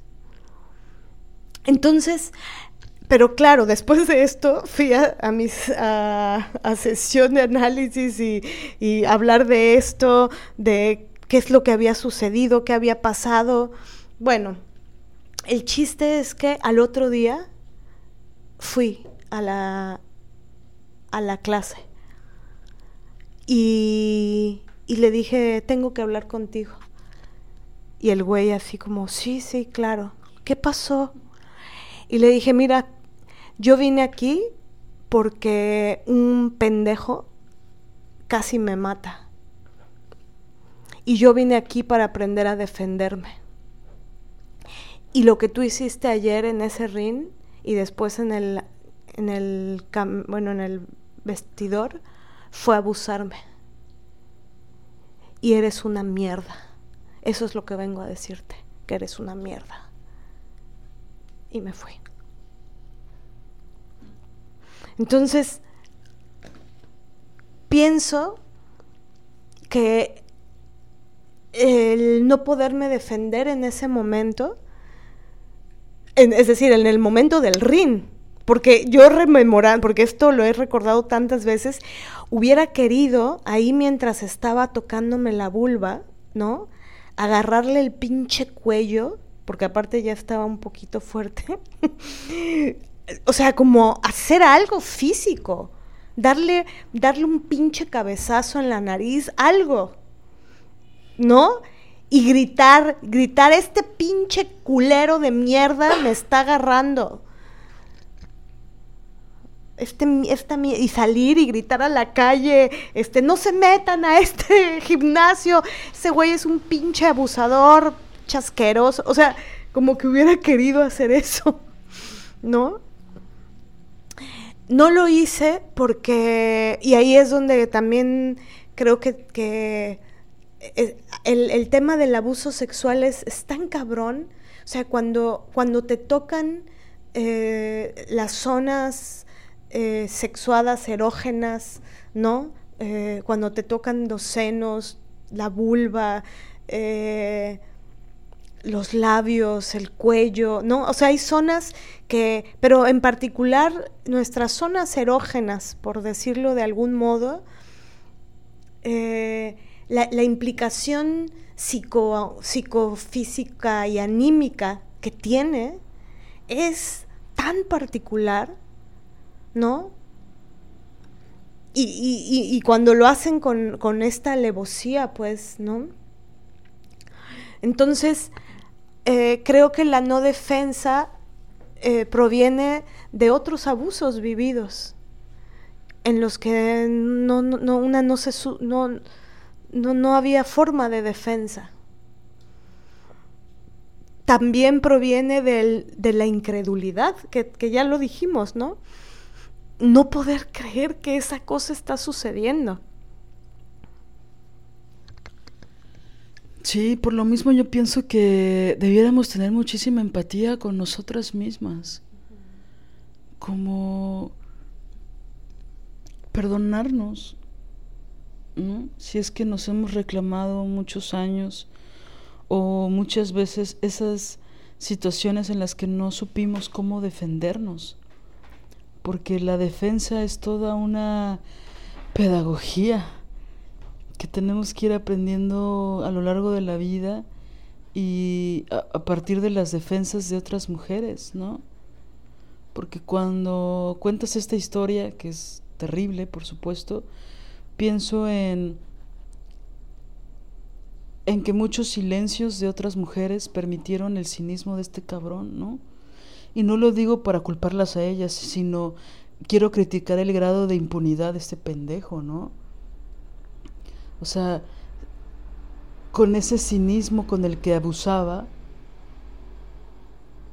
es, es la, la, se alimentaba de, del silencio de otros, ¿no? También porque ya pare, o sea, no, no puedo creer que otros hombres no se hayan dado cuenta de eso a lo largo de todos los años que él estuvo en ese espacio y en otros donde abusó e hizo cosas peores, ¿no? Entonces, creo que es, es fuerte esos niveles de impunidad en esos cabrones, ¿no? Que frente a otras personas, ¿no? Se pueden dar esa licencia de, de tocar nuestro cuerpo sin nuestro consentimiento, ¿no? Y pues eso, ¿no? Yo creo que por eso mismo nosotras muchas veces no, por ejemplo, ahí tú conocías, tenías poco tiempo de conocer a este tipo, ¿no?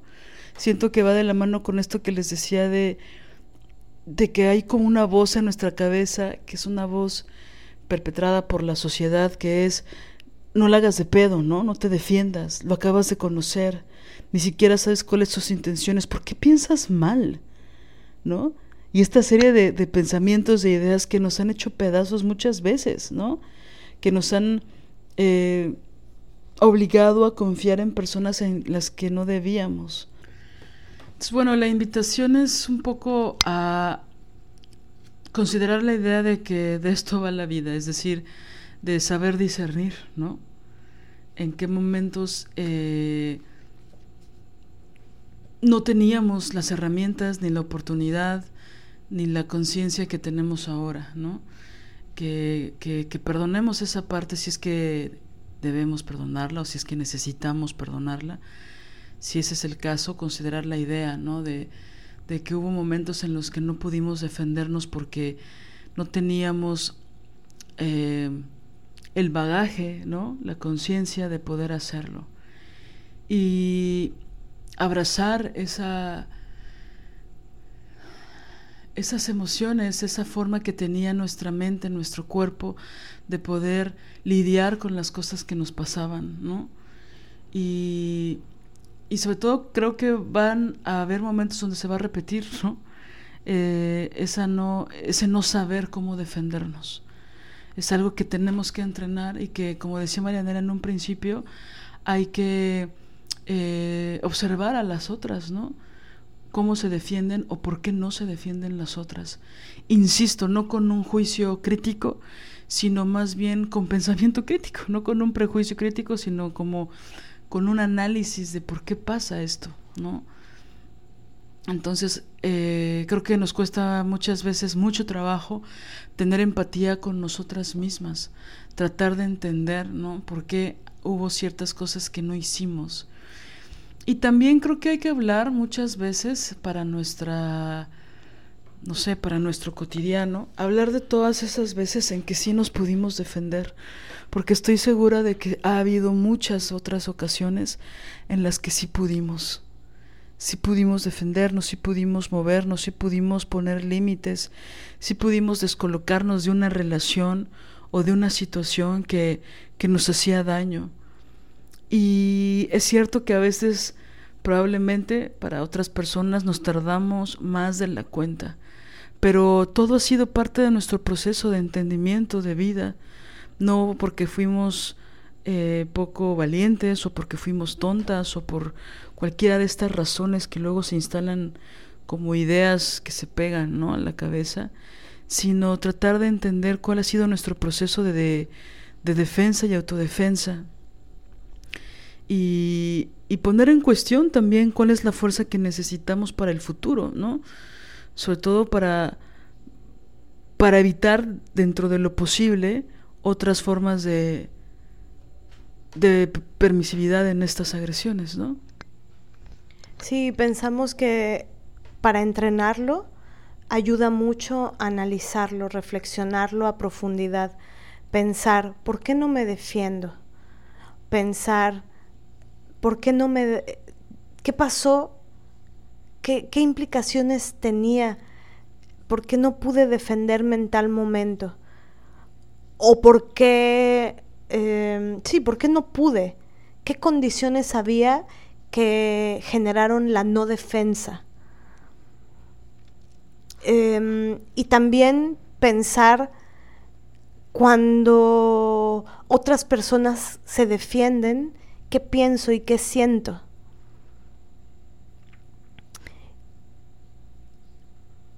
Y observar y reflexionar esto a profundidad creo que también nos puede dar la posibilidad de abrir una tercera reflexión, digamos, o una tercera parte de entrenamiento en la cual pudiéramos em, articular el cómo me hubiera gustado defenderme.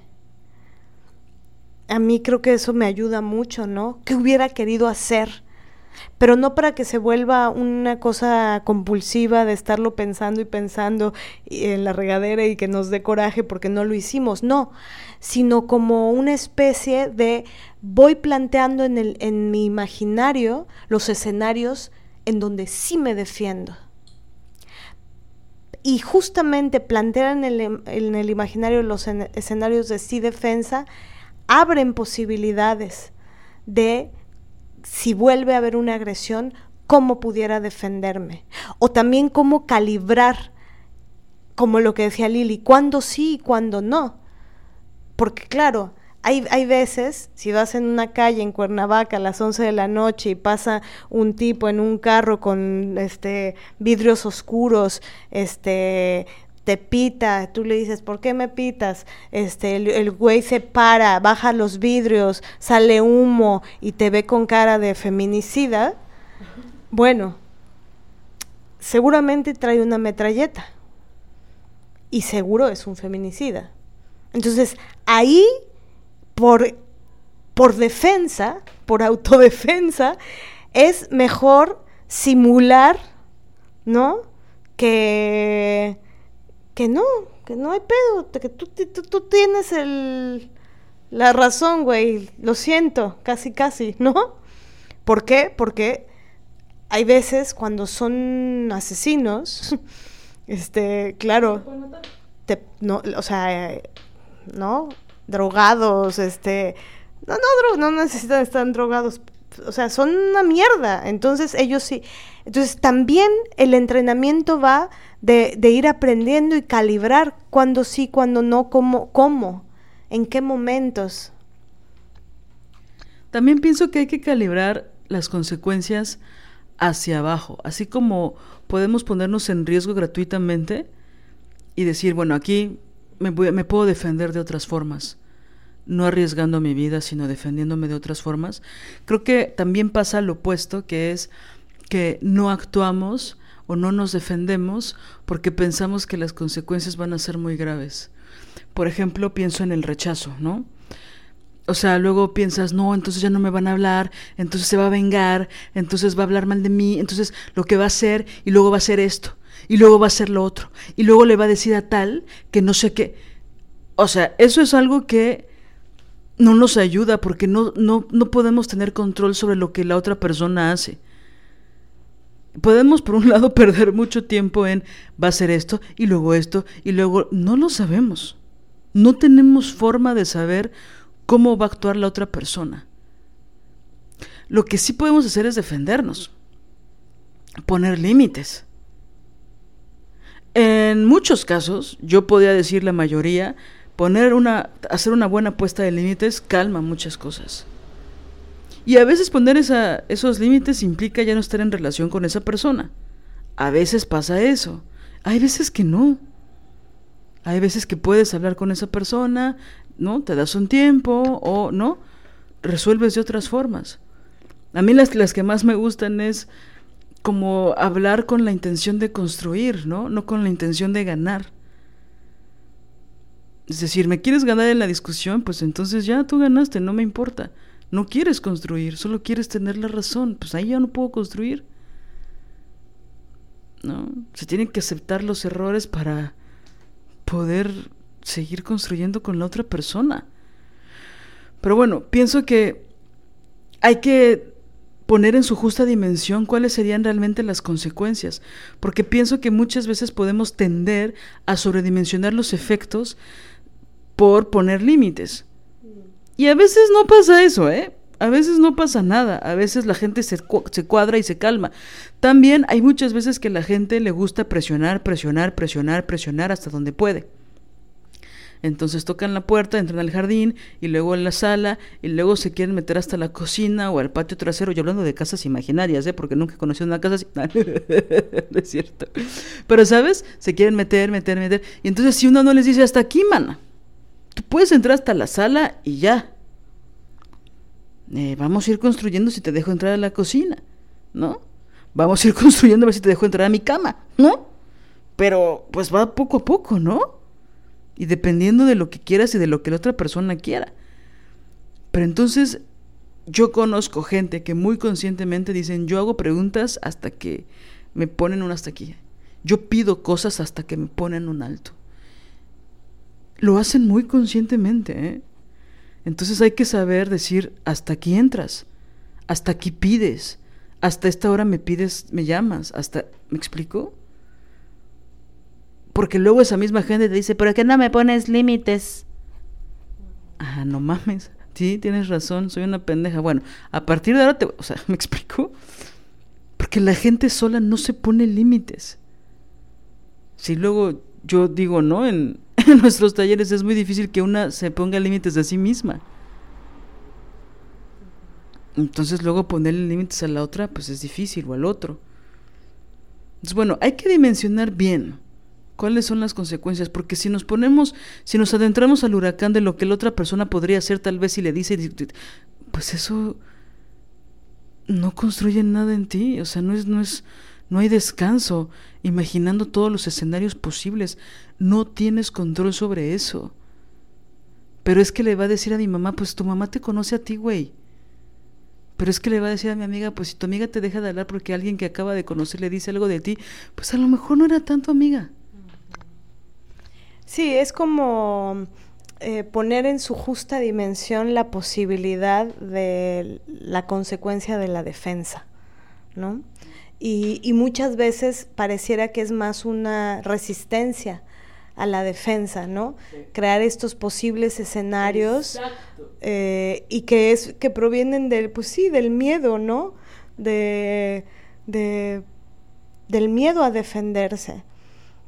Eh, pensaba también que a veces eh, algunas agresiones o, cosas en las que necesitas entrar en defensa tuya, sobre todo agresiones que son como, no, sé, cosas que son como muy sutiles. Tal vez aquí sí entraría esto que llaman de pasivo-agresividad, ¿no? O sea, que hay, hay gente que en tu cara te dice cosas que, o sea, como que te hacen eh, parpadear varias veces, ¿no? O sea, que, que de pronto la sientes en el estómago, sientes algo raro, pero, pero no, no lo calibras bien o no, no entiendes. Eh, y que después ya te preguntas, pero ¿por qué me dijo tal cosa? Pero a lo que voy con esto es que es tan frontal este tipo de pasivo-agresividad es tan en tu cara. Es lo que yo siempre he dicho, por ejemplo, del plagio o del, del robo o la usurpación. Que hay personas que te lo anuncian, te lo dicen. Y, y es tan cínico que no sabes cómo reaccionar. Entonces pienso que también ahí es importante el entrenamiento. Entrenar la respuesta rápida, ¿no? O entrenar el... A ver, a ver, a ver, a ver, a ver, espera, no estoy entendiendo. Vamos, vamos despacito. ¿Qué me estás diciendo? ¿No? O sea, como, como entrenar estas, estas respuestas. Y, creo que tiene que ver con, yo, yo, yo, yo creo que las personas, las mujeres, eh, de cierta edad, lo veo mucho en mi mamá, ¿no? Que, que cuando no le parece algo, o cuando algo no lo entiende de lo que tú estás diciendo, como que rápido, rápidamente te dice, a ver, a ver, ¿cómo, cómo, cómo? ¿Qué? Ah, no, eso es una falacia, Marianela. ¿No? O sea, como que pa, pa, o sea, no, no, no, no, no, no, no se esperan a ver si y, se quedan rumiando. No, te preguntan, te dicen, te ponen un alto. Entonces, pienso que, mm, que es importante aprender a, a autorizar lo que una siente. ¿No? En el, en el instante. O sea, si algo te están diciendo que sientes raro, más vale preguntar y decir, a ver, mm, ¿qué me estás queriendo decir con eso? Porque no entiendo. Y entonces ya, a ver, explícate. Y también eso da tiempo a que una piense, ¿no? ¿Qué me está diciendo? Sí, ¿sabes qué me hiciste recordar? Que esto que, que decías de preparar las respuestas o preparar las preguntas, digo, me escudo con varias cosas, pero bueno, lo que me hiciste recordar es que cuando que creo que eso lo hacemos muchas personas, ¿no? Dependiendo de, de qué decisiones tomes en tu vida. Cuando yo me fui a estudiar teatro, cuando elegí estudiar teatro, había mucha gente de mi familia, sobre todo, pero gente cercana, que me cuestionaba por qué había estudiado teatro, o por qué había elegido Área 4, Humanidades, que por qué la UNAM, bla, bla, bla. Este, entonces llegó un momento en que eran tantas esas preguntas, sobre todo cuando ya estaba por entrar a la universidad, que yo ya me preparaba como pensamientos, ¿no? De respuestas que iba a decir. De todo tipo, ¿no? Hasta era ya, se volvió una cosa que al principio era como molesta e incómoda, pero después se volvió divertida, ¿no? Para mí. Ya, ya entenderán el tipo de, respuestas que daba, pero dependiendo de la persona, ¿no? Había gentes que... Había grupos de gentes que... que sí me importaba contestarles bien, ¿no? Como mi abuela, mi bisabuelo, ¿no? O sea, había este grupo de personas que no, no ironizaban ni era grosera, ¿no? Había otras como mis primas, que estudiaban en cierta universidad, que no quiero decir, el TEC de Monterrey, que eran bien agresivas, ¿no? O sea, en su momento sí eran como muy... Pero ¿por qué te fuiste al área de jugos y licuados, no? Lo bueno es que la vida dio muchas vueltas. Bueno, ya, perdón. Este... No, ya, discúlpenme. Entonces, bueno, para ese tipo de personas yo tenía ciertas respuestas, para otro tipo de personas. Entonces me hice como de varias respuestas que cuestionaban mucho mi decisión por estudiar teatro, porque como ya sabemos es muy criticable para la gente que no cree en el arte. Pero bueno, eso también lo viví cuando pues me di cuenta, slash decidí, slash no, no tenía otra oportunidad, slash era lo mejor para mí, slash de ser lesbiana, también tuve que preparar como esas, esas respuestas ante las preguntas agresivas, ante las preguntas eh, mala leche, ante los cuestionamientos que la gente se da licencia de hacerte, ¿no? Sobre todo porque yo estaba muy chava, ¿no? Entonces, pues la gente se da licencia. O sea, la gente es impertinente a cualquier edad, pero ahora sí que yo no what I mean, ¿no? Entonces, eh, en algún momento esas respuestas nunca las ocupé, muchas de ellas, pero hubo otras que sí ocupé. y era divertido para mí porque cosas que en serio había ensayado como dos o tres años, en algún momento sí las dije. Y una de las cuales me siento muy orgullosa fue que una pregunta muy típica que se les hace o se nos hace a las lesbianas es, ¿a poco te gustan todas las mujeres? Como si a un heterosexual le preguntaras, ¿a poco te gustan todos los hombres? Es una pregunta estúpida, ¿no? Porque no todos los hombres te gustan por ser heterosexual. Pero bueno, la gente es común que, a las mujeres lesbianas nos pregunten eso, ¿no? ¿A poco te gustan todas las mujeres? Entonces yo un día, hace muchos años por supuesto, preparé esa respuesta. Entonces llegó el momento en que una compañera de la facultad me preguntó eso. Estábamos esperando, ajá, estábamos esperando a, a un maestro para entrar a una clase y como que me dijo, ah, me enteré de que eres lesbiana, ¿no? Una cosa así. Y yo, ah, qué, qué emoción, ¿y qué? ¿Y qué? ¿No? Y me, y no sé, me hizo algunas preguntas que ya ni me acuerdo y de repente me dijo, ¿y a poco te gustan todas las mujeres? Y yo así, como quien cruza la meta después de un maratón, le dije, no, no me gustan todas las mujeres. Por ejemplo, tú no me gustas. ¿A ti te gustan todos los hombres? No, ¿verdad? Te gustan algunos, uno que otro, te gustan un chingo, pero no te gustan todos. A mí no me gustan todas las mujeres. Pero sobre todo, y bueno, había visto su cara de, oh", ¿no? Cuando le dije que ella no. Porque aparte está esta cosa súper soberbia de algunas heterosexuales que piensan que le gustan a todas las lesbianas, ¿no? No me expliquen por qué de sus prejuicios, yo solo sé que es misoginia.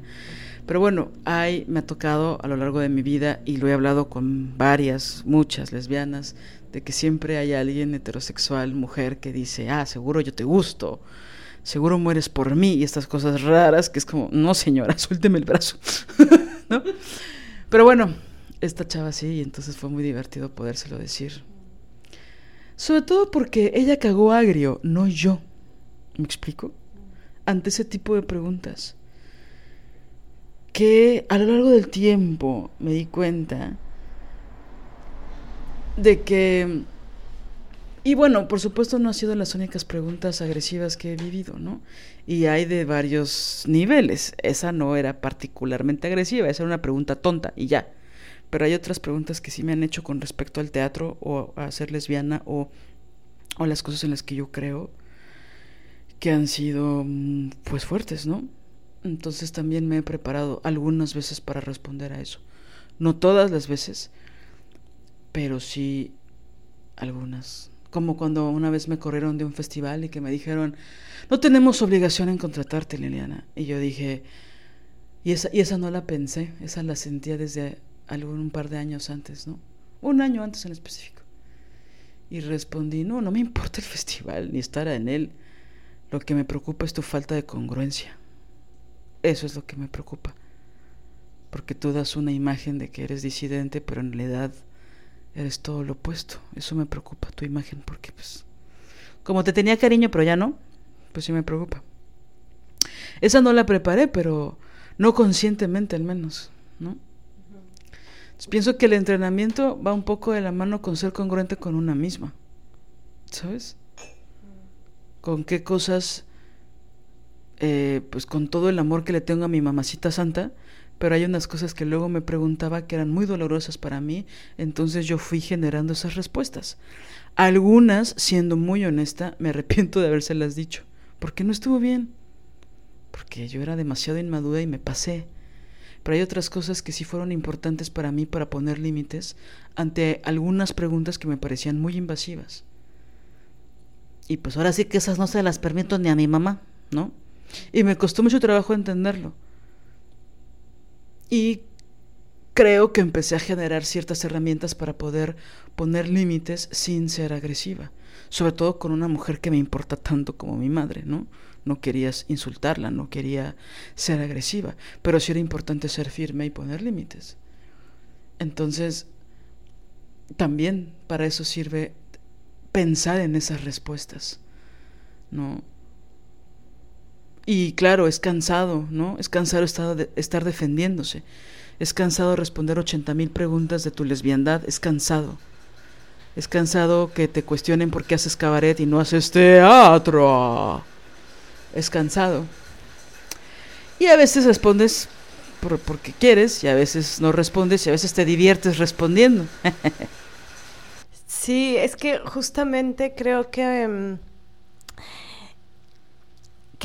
que, este entrenamiento eh, de defendernos o de puntuar o de poner límites eh, puede llegar un, un, momento en el que sea parte de, parte de la existencia en libertad, ¿no? Es decir, eh, a, mí, a mí siempre me parece muy admirable ver mujeres francas.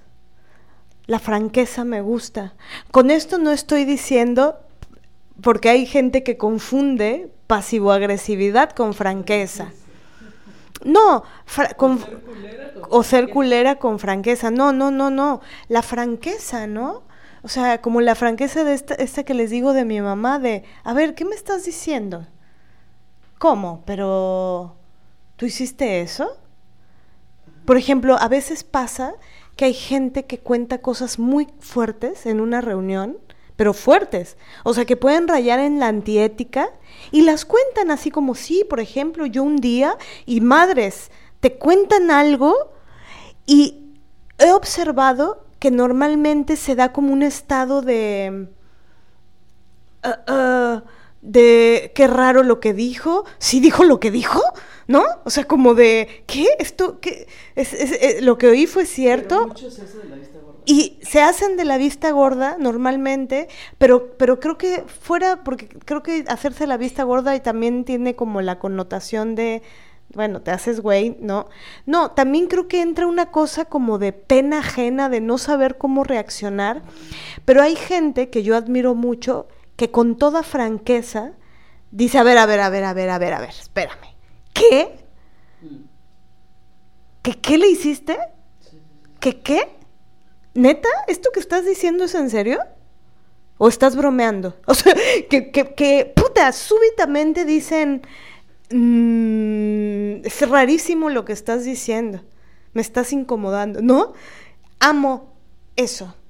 Esas, esas mujeres que, logran inmediatamente decir, no, yo no voy a prestar oídos a esto que es antiético, güey. Porque si esto es así, ahorita mismo me paro, me voy o hazte para allá, no me vuelvas a hablar. ¿Qué pedo? Y, y creo, digo, eso en el caso de que quien revelara lo que reveló, pues sea grave, ¿no? O, eso, antiético.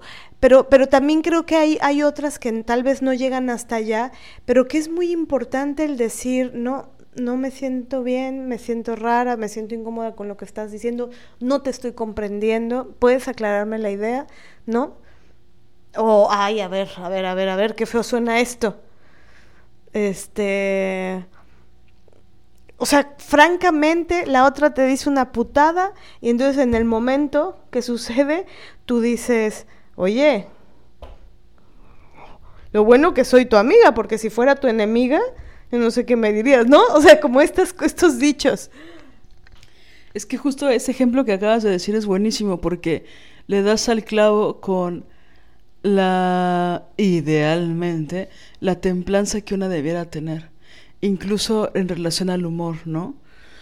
Que eso yo lo, lo, lo fui entendiendo cuando, bueno, me daba cuenta cuando era adolescente, que veía cómo los hermanos, bueno, las hermanas de mi mamá se, se criticaban, ¿no?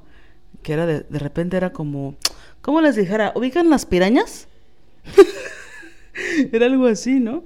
Y entonces, como en todas las familias, agarraban a alguien, ¿no?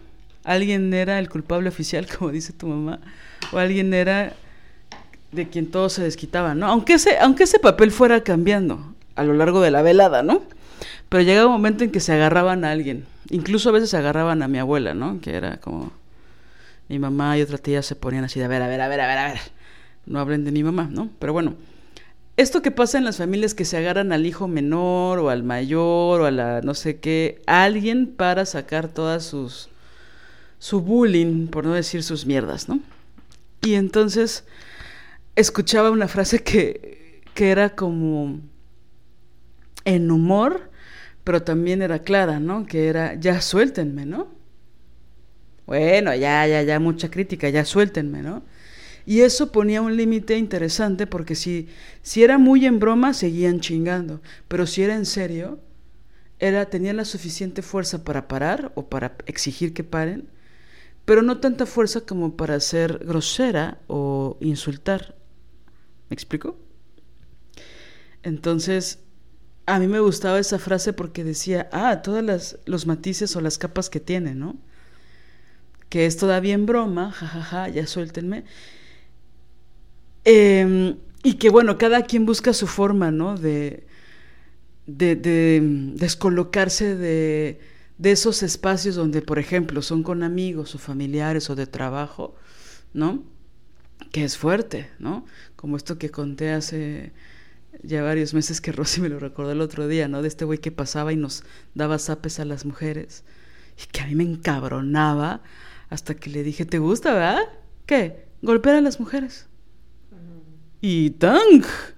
Pero, pero justo yo estaba muy tranquila. Claro, como lo decía hace rato, y lo preparé, ahora sí que lo ensayé en mi casa una noche antes. De estoy harta de que haga eso. No sé cómo ponerle límites. Porque no lo voy a golpear, no voy a poner un acta administrativa, no voy. ¿No? ¿Qué sería lo más inteligente? ¿Qué sería lo que pare esta situación? Y bueno, funcionó. No sé si fue lo mejor, pero funcionó, ¿no?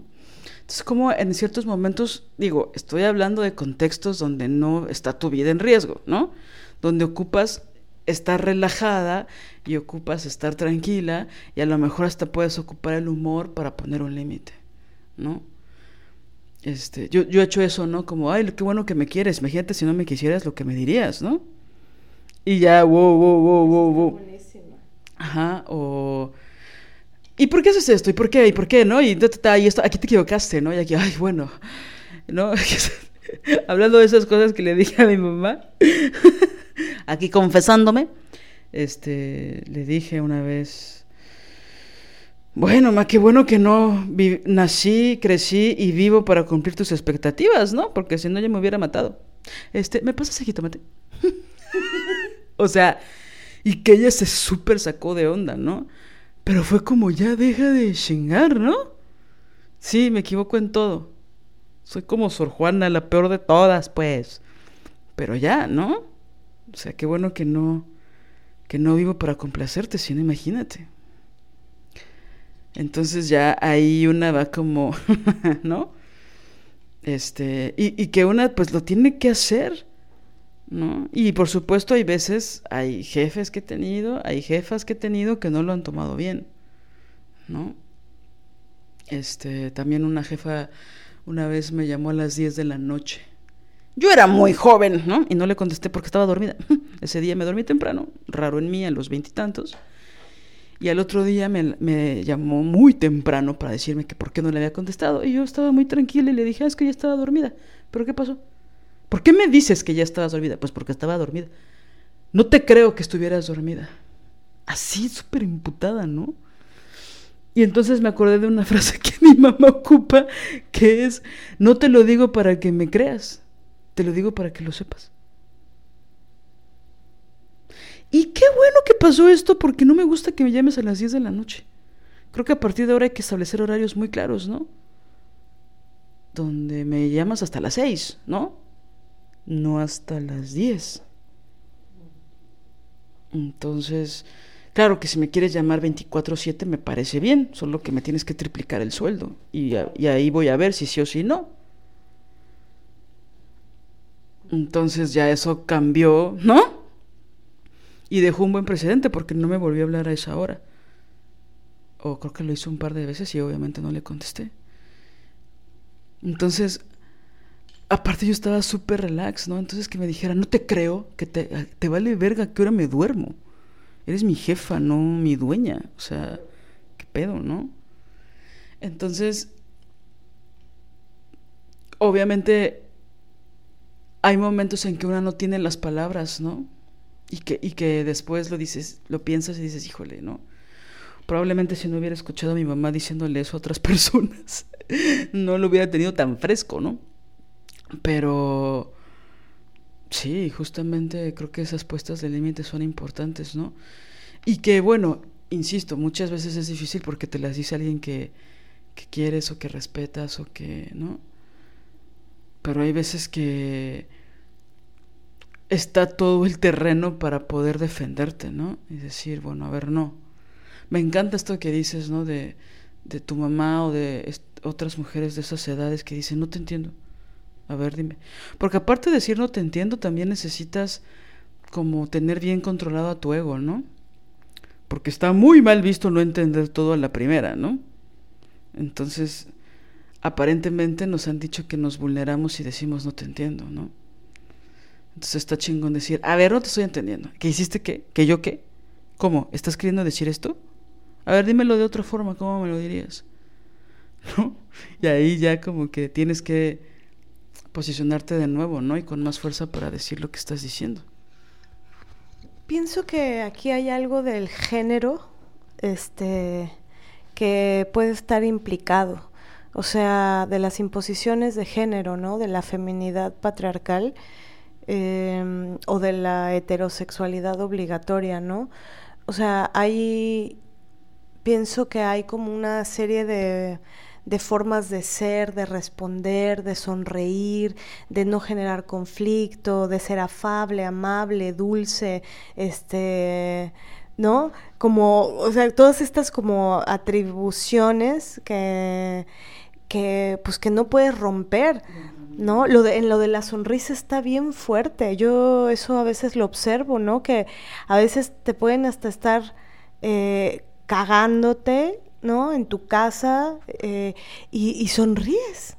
Y sonríes y, y, no está socializado en el femenino patriarcal el decir, me estás jodiendo las pelotas en mi puta casa o en donde sea en la calle, como con la vecina esta, ¿no? Que les descontamos que tiro por viaje, tiro, uy, su perrito, uy, qué flaquito, uy, su perrito, ay, y sí, señora, y usted no lo adoptó, ¿verdad? O sea, es lo que quisiéramos contestar. Pero es difícil. Y entonces una se detiene, una sonríe, una es amable, una es afable, y luego en tu cara te están jode, que jode, que jode. Entonces, y bueno, eh, a esto va ligado el último, y ahora sí ya para cerrar, la, última cosa que pensamos hoy con respecto al por qué no nos defendemos. Y, y pensamos que en el ámbito feminista, las mujeres en el ámbito feminista, digamos, eh, Mm, no, no, no, sé si es así o tan preciso, porque también puede ser en un feminismo que está como muy principiante, ¿no? Eh, que como sopretexto de la sororidad, eh, o te mientan la sororidad para todo, ¿no? Entonces, hasta un tipo te puede mentar la sororidad. Entonces, si tú haces una crítica de alguien, uy, no que son muy sororas, te dicen, ¿no? Pero bueno, los tipos son pendejos, pero, pero también eh, de pronto, sobre texto de la sororidad, eh, hay un montón de no defensas que, en las que podemos incurrir, pero también creo que hay, hay algo que es más profundo, muy político, muy rudo, este, muy triste y que es una cosa que no tenemos las respuestas, pero tenemos un chingo de preguntas y pensamos que es importante colectivizar con respecto a este tema, que tiene que ver con qué pasa cuando en el, ámbito feminista, digamos, una mujer agrede a otra mujer. Entonces, eh, o una mujer roba a otra mujer, plagia a otra mujer, este, o lastima, o eh, entonces hay como una especie de, de cosa de impunidad de una, una cosa como de... Mm, no debemos decir, no debemos hablar de lo que nos hizo otra mujer, porque hablar y llegar a cometer el sacrilegio de mencionar a otra mujer es escrachar a otra mujer, entonces escrachar a otra mujer, decir, mencionar su nombre, no. Pero entonces, ok, hay una parte de eso que podemos entenderlo, pero también hay otra parte que se vuelve bastante complicada. Porque entonces es como que te amaniatan, ¿no? Te, te, amarran las manos, te ponen una, una mordaza. ¿Por qué?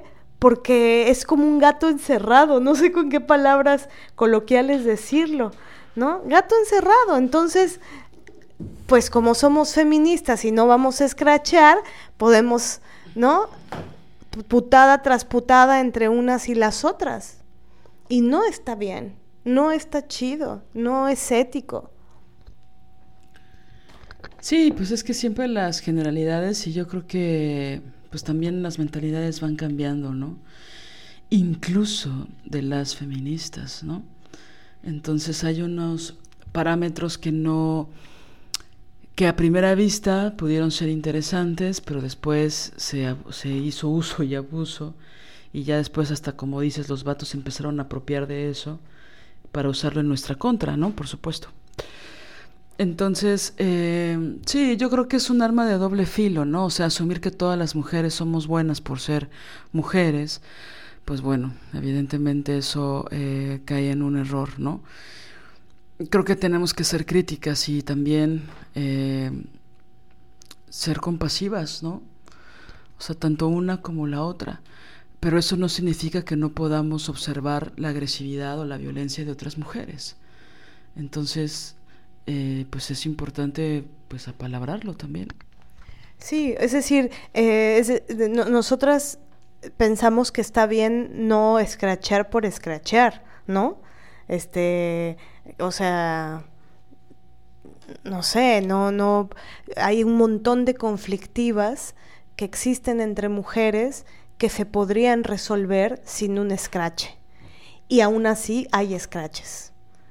Conflictivas que se podrían resolver sentándose a la mesa, poner las cartas sobre las, las cartas sobre la mesa, sobre el asunto, puntuar cosas, tomar acuerdos, ¿no? O sea, y en vez de hacer eso, se escrachea porque se escrachea, porque sí, porque pues es lo más fácil y porque ahí sí no estamos tan de acuerdo. Es decir, pensamos que también es parte de la política entre las mujeres aprender a resolver las conflictivas de otras maneras, hablando, ¿no?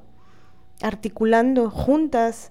Em, ok, entonces, por un lado pensamos eso, pero por el otro lado pensamos que no, no podríamos decir jamás, nunca menciones a aquella que te agredió, porque eso sería no ser sorora o porque eso sería escrachar. Ah, cabrón, no, no, no, no, no. A ver, vamos por partes. Si la otra agresión es frontal, la defensa tiene que ser frontal. Entonces, pero eso es nuestro punto de vista. Yo, por ejemplo, comprendo a las amigas o compañeras que han sido agredidas y que deciden por paz, salud o lo que sea, em, deciden no mencionar a la otra que las agredió, ¿no? Este, eso lo puedo entender, lo respeto, porque cada una tiene su proceso. Pero lo que, lo que quiero sumar a esto es que nos parece que hay que conversar mucho porque, porque pienso que ante esta especie de cosa implícita que hay entre nosotras las feministas de no mencionaremos el nombre de la mujer que nos agredió, se da una como suerte de, de permiso, ¿no? como un caldo de cultivo para que entonces haya agresiones, porque de todas formas, pues entre nosotras no vamos a decir los nombres.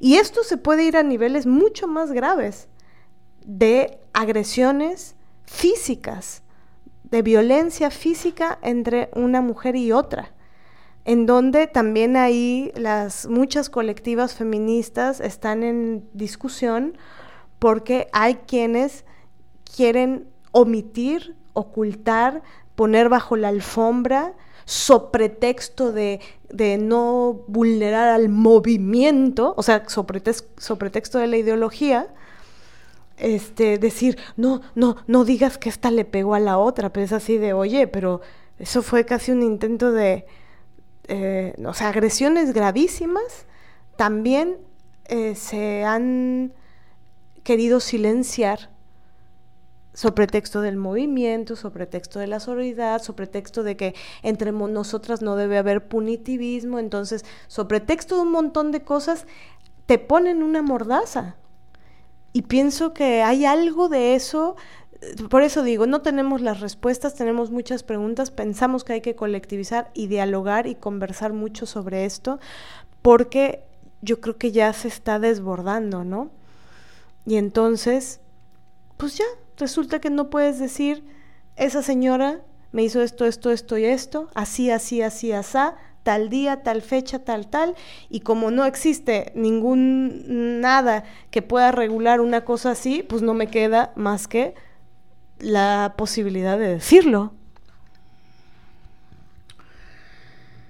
Sí, bueno, también sería importante mostrar pruebas, ¿no?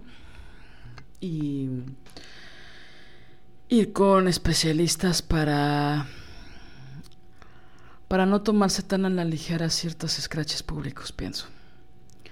Porque a veces se pueden poner cosas que son tremendamente injustas y que pueden echar por tierra lo que quieres denunciar que sí es genuino. Y en el entendido de que si se escrache a alguien, pues se tiene que investigar, ¿no? Entonces, sí, o sea, pienso que por un lado, eh, es una falacia creer que todas las mujeres somos buenas o que no se puede cuestionar actitudes de otras compañeras por el hecho de ser mujeres. Y bueno, ahí hasta como que el patriarcado sonríe, ¿no? Desgraciadamente. Pero también siento que hay unas prácticas que se están volviendo un poco excesivas a mi forma de verlo, eh, que no necesariamente son la justicia, sino evidenciar a otras con las que ya no se comparte el mismo pensamiento. Entonces creo que ahí los matices hay que tenerlos claros, pienso, ¿no? Porque no es lo mismo un intento de feminicidio, ¿no? O violencia física, psicológica, sexual, que, no sé, que malos tratos en un trabajo, ¿no? O que te ve feo, o que ya no te habla bien, ¿no? o implicaciones que son más personales que... Entonces, bueno, creo que hay que saber las distinciones. Y hay algunas cosas en las que yo pienso que sí es importante mm, ponerlas, como tú dices, sobre la mesa y tratar de llegar a un punto, no solo el desquite, ¿no? Que a veces cuando lees ciertas denuncias dices, bueno, aquí parece desquite más que otra cosa. Entonces es, es muy peligroso porque cuando esas cosas pasan, esos scratches, quiero decir, entre mujeres, pienso que un poco se pueden echar por tierra todos los scratches que se han hecho contra los hombres, contra agresores, y todos los que siguen ocurriendo. Hoy leí un caso súper brutal, y entonces, de, de violación contra dos chicas, y digo, wow, ¿no? O sea, cuando la justicia penal no, no, no funciona, cuando la familiar tampoco, es decir, el scratch social sí tiene una función y sí ha generado ciertos cambios importantes. Entonces creo que no todas las denuncias caben en la misma canasta. Entonces ahí sí que quiero ser como muy, muy enfática, ¿no? Porque pienso que hay algunas cosas, algunas denuncias que me han parecido un poco injustas. ¿no? Entonces, bueno, y hay otras cosas que también se minimizan mucho, ¿no? Que sobre esos temas espinosos hablaremos en un podcast que estamos preparando porque también sobre texto de otros temas se justifican algunos errores que nos parecen graves, ¿no? Entonces, bueno, pero creo que todo hay que hacerlo con, con muchísimo pensamiento, ¿no? Tratando de pues de entender qué cosas sí son en la dimensión en la que está la altura de nuestra dignidad y de nuestra justicia, ¿no? Entonces, bueno, eh, creo que vamos a ir cerrando, Mané. Eh, esperamos que, que estas palabras hayan dado alguna pista, alguna especie de brújula. Me interesa mucho el tema de, de entender eh, con profundidad porque pienso que muchas veces cuando nos hacemos la pregunta ¿por qué no me defiendo?